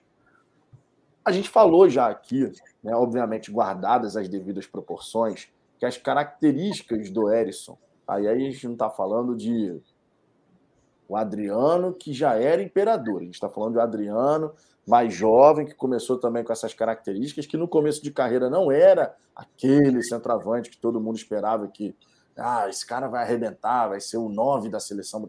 Ninguém esperava isso do Adriano. Ele não. tinha algum potencial, mas o Flamengo, por exemplo, não utilizava muito jogador. Né? O Adriano foi emprestado, né? ele foi vendido, depois foi emprestado para o Parma. Ele teve que rodar um pouquinho para poder chegar e virar o, o imperador, né, tal. Mas a gente já tinha falado aqui que o Erisson, em termos de características guardadas as devidas proporções, características do Erisson lembravam as características do Adriano Imperador. E é muito interessante a gente ver o próprio jogador falando, né? Porque essa questão de, de, de ter força física, de ter um bom chute, um chute potente, o Erisson não fica com medo de bater para o gol. Se tiver que bater de direita, vai bater. Se tiver que bater de direita, vai bater é um cara que não tem uma técnica muito refinada de você chegar e falar, pô, vai sair do Erisson, a gente é. espera jogadas plásticas. Não é o caso. A gente não espera. Mas sai, de vez em quando sai. Que de vez em quando sai. Um golaço. O gol contra o Fluminense foi um golaço. Mas não, não é um jogador que você fica esperando isso. Não, não. É um jogador de definição. É um jogador, para, irmão, na base da, da força, no derrubo, o cara. O Erisson já mostrou umas características realmente muito interessantes. Não à toa é o nosso El Toro Erisson. El né? Toro. Mas é super bacana, né, cara, ver o jogador. Primeiro, a referência dele, se a gente pegar, se a gente está falando aqui que algumas características lembram, é legal a gente saber que para o Erisson, a referência dele de um centroavante no qual ele tem que se espelhar é o Adriano, porque independente do Adriano ser flamenguista, ter jogado no Flamengo, cara, o Adriano foi um atacante sensacional. Irmão, o Adriano era foda. Sensacional. E o Erisson se espelhar num jogador que tem características que a gente consegue traçar esse paralelo, eu acho isso muito bacana, porque referências são muito importantes. Eu lembro quando eu era garoto, né, pô, sei lá, 12 anos de idade, 11 anos de idade, a minha referência, meu ídolo era o Ronaldo Fenômeno. Eu olhava o Ronaldo Fenômeno jogar, meu irmão, eu ficava maluco. E, obviamente, a criança, por exemplo, ela quer reproduzir. Né? O, o, o garoto que é fã do Neymar, ele tenta reproduzir certas coisas que o Neymar faz, o que é normal. Você pega como referência.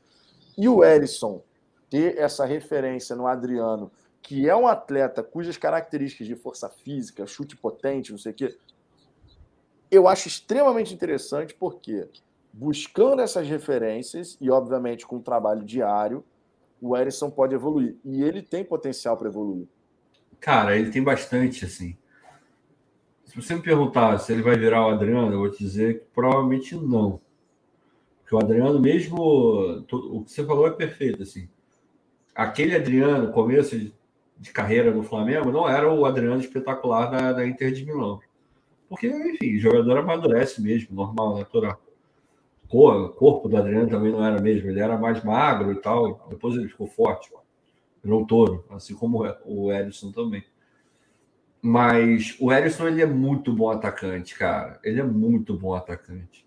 Dá para, se você souber levar o garoto, é, isso, porra, o Castro certamente sabe, porque fez isso para vários na, na base do Porto é, se você souber trabalhar, irmão, ele pode evoluir muito. Esse cara é para ser vendido para um time bastante razoável da Europa por um dinheiro bom. Bom, bom. Espero eu que, que ele seja bem assessorado, que estejam cuidando bem da carreira dele, porque ele é, eu torço muito pro Erisson, cara. É, a humildade desse cara é absurda. O jeito dele falar, você já vê que é um cara tranquilo, é um cara que está centrado, ele sabe o tamanho que é, esse é, o que ele está vivendo tem para a vida dele, para a família dele. Então, quando esse cara tem é, esse tamanho, ele sabe a realidade, ele consegue encarar isso de frente, ele não vai fazer besteira, ele não vai para o mau caminho, ele não vai se deixar levar por coisa que não deve. Tudo isso que a gente já viu 200 milhões de jogadores é, passarem, infelizmente, infelizmente, não vai acontecer com o cara. A gente consegue ver isso nele. A personalidade do Eros é uma personalidade muito maneira. Você vê que ele está querendo evoluir, ele está querendo melhorar. E ele vê que no Botafogo ele consegue fazer isso. Porque o clube hoje é um clube completamente diferente. O clube está tentando dar as melhores condições possíveis para esse cara se desenvolver. E eu não tenho a menor dúvida que o Erisson vai jogar muita bola no Botafogo. Possivelmente o Zahavi vindo, ele vai para a reserva? Vai. Porque ninguém vai fazer o movimento de trazer o Zahavi para ser reserva do Del Toro. Não estou dizendo que se o Del Toro continuar fazendo um gol atrás do outro, o Zahavi não joga nada, irmão, o Zahavi é banco, se duvidar, é banco até do Matheus. Se não jogar nada, os outros dois estiverem jogando muito. Quem estiver jogando melhor vai ser o, o titular, mas a partir do momento que você traz o Zahavi faz o movimento, o Zahavi é o titular. Agora, que esse moleque vai jogar muita bola e vai dar muita alegria para a torcida do Botafogo, eu não tenho a menor dúvida. E é mais um daqueles que você vê que está conseguindo construir um carinho legal é, com o clube. Ele está sendo importantíssimo para fazer o elo entre o Botafogo e a galera mais nova, a criançada. Pô, demais. o negócio do, do touro. Esse tipo de jogador, cara, ele consegue entregar muito mais do que só campo bola. E, pô, qual, qual foi o último jogador, sem sacanagem, que vocês lembrem aí, pode lembrar no chat, que mexeu tanto com, com, a, com a galera mais nova, assim, jogador é, que mexeu com criançada, assim, adolescente nem tanto, mas com quem é mais pirralhinho mesmo. Eu, eu, sinceramente não lembro, não lembro, não consigo lembrar. Um cara que tenha mexido. O Chay em algum nível. Mas o Chay, eu acho que ele mexeu mais com a galera um pouco mais velha, eu acho. Eu não sei se ele mexeu com a garotada, com os molequinhos pequenininhos, sabe? Uhum. Eu acho que o, o Toro, o Ellison, por essa coisa de é, fazer a comemoração. Esse negócio de comemoração pega muito, né, cara? Pega, pega muito. Pega, pega. O, o, gosta. O Paulo tá lembrando do Varley. O Varley, é, o Varley mexeu com o negócio da, da batedeira, né? Mas o, o Erison, acho que ele tá no nível acima, assim nessa questão de, de mexer com a garotada, sabe? É, e isso não tem preço, assim. Se souber levar isso de uma maneira positiva, ele pode ganhar muito com isso e o Botafogo pode muito com isso também. É, de novo, nada do Botafogo está sendo por acaso, as coisas estão se encaixando de uma maneira muito, muito positiva. E, cara, eu torço muito pro Erisson, muito, muito, muito. Talvez seja o cara do elenco do Botafogo hoje, ele e o Matheus. Mas que eu, eu torço muito pelos dois, cara. Por razões diferentes, mas eu torço absurdamente pelos dois. Não, eu tô nessa também, cara. Eu tenho uma esperança do caramba em relação ao, ao Erisson. Quero de verdade que ele consiga fazer o desenvolvimento da carreira dele conforme a gente está enxergando o potencial que ele tem. É um atacante que pode realmente dar muito trabalho para as defesas adversárias e tem essa questão do carisma, né? Tem essa questão do carisma aí, da comemoração e tal. Teve até um vídeo de um, de um torcedor mirim do Flamengo, é, vi. do Flamengo, fazendo lá o, o Ui, vai voadora. É. Essa questão da comemoração pega muito mesmo, cara. Isso daí pega muito e isso é muito legal a gente destacar aqui que o Erisson faça um grande jogo contra o Juventude, que ele faça dois, três gols. Ele é meu capitão no Cartola, Ricardo. Fala, Fogão começou mal no Cartola. Tô doido pro homem fazer gol, desencantar.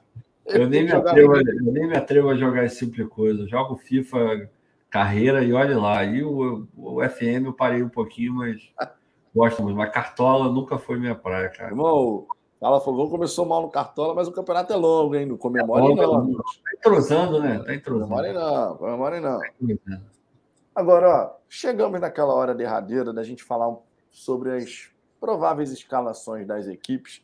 Né? O Botafogo que relacionou para essa partida os seguintes atletas, né? Não tem Canu, não tem Barreto, não tem Klaus, os seguintes jogadores foram relacionados: goleiros, Diego Loureiro, Douglas Borges e Gatito Fernandes, laterais, Daniel Borges, Hugo e Saravia, zagueiros, uhum. Cauã, Felipe Sampaio e Vitor Cuesta, volantes, Del Piade, Kaique, Luiz Oyama, Patrick de Paulo e Tietê, meias, Chay, Lucas Fernandes e Piazon, atacante, Diego Gonçalves, Erison Sauer, Matheus Nascimento, Vitor Sá e Vinícius Lopes. Com esses jogadores relacionados, o Botafogo tem o seguinte provável 11 inicial.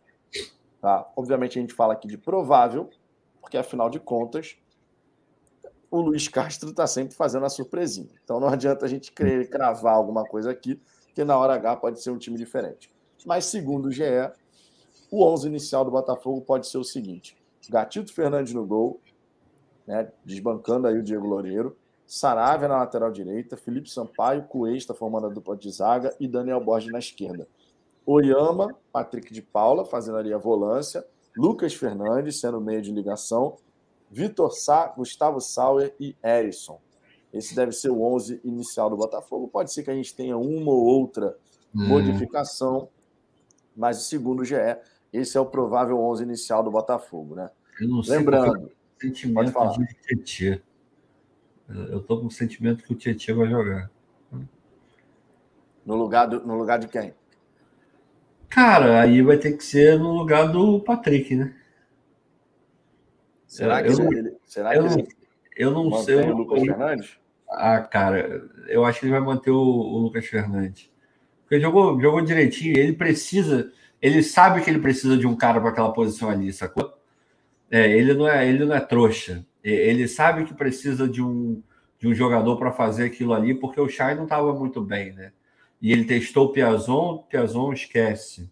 É, o Chay talvez se recupere e tal, mas ele, ele precisa ter alguém para jogar ali. O Tietchan pode jogar ali também, mas eu acredito que ele vai tentar mais o, o Fernandes, e, mas aí é, é achismo puro. É, o Tietchan tem que jogar. O Tietchan está jogando pouco. Ele tem que jogar mais. E esse cara jogando mais, ele ganhando ritmo, eu consigo ver ele como titular. O, o Patrick, eu acho que o Patrick tá, tipo, dando uma minguada, assim, pro, pro Castro, sabe? Eu não sei se o, se o Castro tá vendo o Patrick com, com tão bons olhos assim, não. Eu entendo que tem toda a questão da grana que foi é, colocada nele, por isso ele tem que jogar, ele tem, mas ele tem que ele tem que dar o ar da graça dele. Tá, tá precisando de um jogo onde ele coloque, não digo botar o jogo no bolso, mas onde ele seja um destaque inquestionável de maneira positiva. A partir desse momento, Eu não vou discutir ninguém para ficar no lugar dele como possibilidade, não. Mas não, não acho que esse jogo veio, não acho que esse momento chegou ainda. Acho que o nome dele está ali, ele, ele, vai ser meio ioiô. Uma hora vai ser titular, outra hora vai ser reserva, uma hora titular, outra hora reserva, até ele encaixar esse jogo, sabe? E eu acho que é, o Tietchan pode entrar na vaga, mas aí é só um achismo meu mesmo. A concorrência no meio de campo é isso, né? Tem um monte é. de jogador aí para jogar, amigo. Quem tiver melhor vai jogar. E quem não aproveitar a oportunidade vai para o fim da fila, né? Essa é a grande realidade. Agora, sobre o nosso adversário, o provável 11 inicial do Juventude seria o seguinte: César no gol, Rodrigo Soares, né, lateral direito aí que eu falei ó, ataca bastante ali pelo lado direito. O Paulo Miranda e o Rafael Foster, dupla de zaga. William Matheus fazendo a lateral esquerda. Yuri, primeiro volante. Jadson fazendo a trinca com Rodrigo Soares e Capixaba pela direita, né? Já destacamos aqui. O, a, o Juventude tem atacado bastante com esses três ali pelo lado direito, sempre forçando a jogada. E o Daniel Borges e o Vitor Sá vão ter que estar muito atentos a isso. O Marlon como meia de ligação, um pouco mais avançado. Paulo Mocelin pela esquerda, Capixaba pela direita, Pita pela, como centroavante, o Ricardo Bueno, que é o atacante titular, não joga. O técnico Eduardo Batista. Esses são os prováveis 11, né, 11 iniciais aí do, do Botafogo e do Juventude. E agora, minha gente, eu quero saber de vocês. Qual é a expectativa de vocês em relação a placar para esse confronto? O que você acha que vai acontecer, Ricardo? Chama o profeta, amigo. Chama o profeta e diga aí o que, que você pensa que pode acontecer nesse jogo entre Botafogo e Juventude. Cara, 3 a 0 amanhã. Então, gosto disso, confiança. Ah, assim, é, é uma confiança que não é uma confiança do tipo, pelo amor de Deus, eu quero ver um jogo bom do Botafogo. É uma confiança baseada no trabalho que está sendo feito, baseada na campanha do Juventude, do que o nosso time pode entregar, do que o time do Juventude, jogando o máximo, talvez possa entregar, mesmo estando desfalcado. Sei lá, cara, acho que um 3 a 0 não é nenhum absurdo, não. Mas não acho que vai ser um jogo molezinha, não, mas dá para fazer uns 3 a 0 É, a galera aqui no chat falando, ó, 3x1, 5x0, 4x1, 5x1, 4x0, 3x0, 3x0, 7x1, 3x0, gols de Erisson, sai PK, 3x0, 3x0 apareceu algumas vezes aqui, hein? É, pois é. 2x0, torcida confiante, cara. Torcida confiante. E dessa, vez, e dessa vez também tem o um detalhe, né, cara? A torcida quer ver o, o que não viu, infelizmente, contra o Corinthians, né? É. É, a gente vai ter Acho novo vai contato. Lá, né? Vai dar uma ajuda. Como? O Castro vai estar no banco, já dá uma ajuda. Ah, já muda completamente de cenário, é. né? Já muda completamente de cenário. É, o Rotenberg deitadão amanhã, o jogo vai ser muito difícil. O maluco vai montar a parede ali. Vai ter um ônibus. Vai ter, vai ter. O Juventude, o Juventude, a gente pode esperar que ele vai jogar no contra-ataque. Né? A gente sabe que, por mais que os caras falem, ah, a gente tem que manter a coragem de jogar com esse lado ofensivo, não sei o quê. Mas, meu irmão, quando o jogo começa, time do Botafogo vai querer a bola, vai querer pressionar junto da torcida. Os caras vão estar no. no... Tu, vai, tu vai ver lá a linha de cinco ali atrás. É, é, é a vida. 5-0, meu irmão. É assim mesmo. 5-5-0. É o que vai, é o que vai rolar. Mas a galera é confiante, ó, 6 x 0 histórico, 5 x 0, 3 x 0, 2 x 0, 5 x 2, 5 x 1. 5 a 0 eu não gosto de placar. 5 x 0 sofrido. 5 x 0 sofrido. Maravilhoso. Eu não gosto de eu não gosto de placar que o Botafogo toma gol, cara. É, ninguém gosta, né? Eu, eu realmente também concordo, não gosto muito não. O Jorge Araújo aqui, jogo para testar o mental.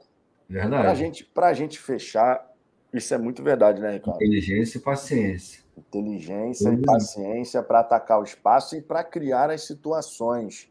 Sem dúvida. Forçar a última linha, fazer o movimento, mesmo que você não vá receber a bola, justamente para poder dar as condições. Joga de um lado para o outro, pega o time com, pô, com uma zona menos cheia. Irmão, tudo isso o Castro vive pregando aí, amanhã vai ter que estar no nível máximo. Nível máximo. Exatamente.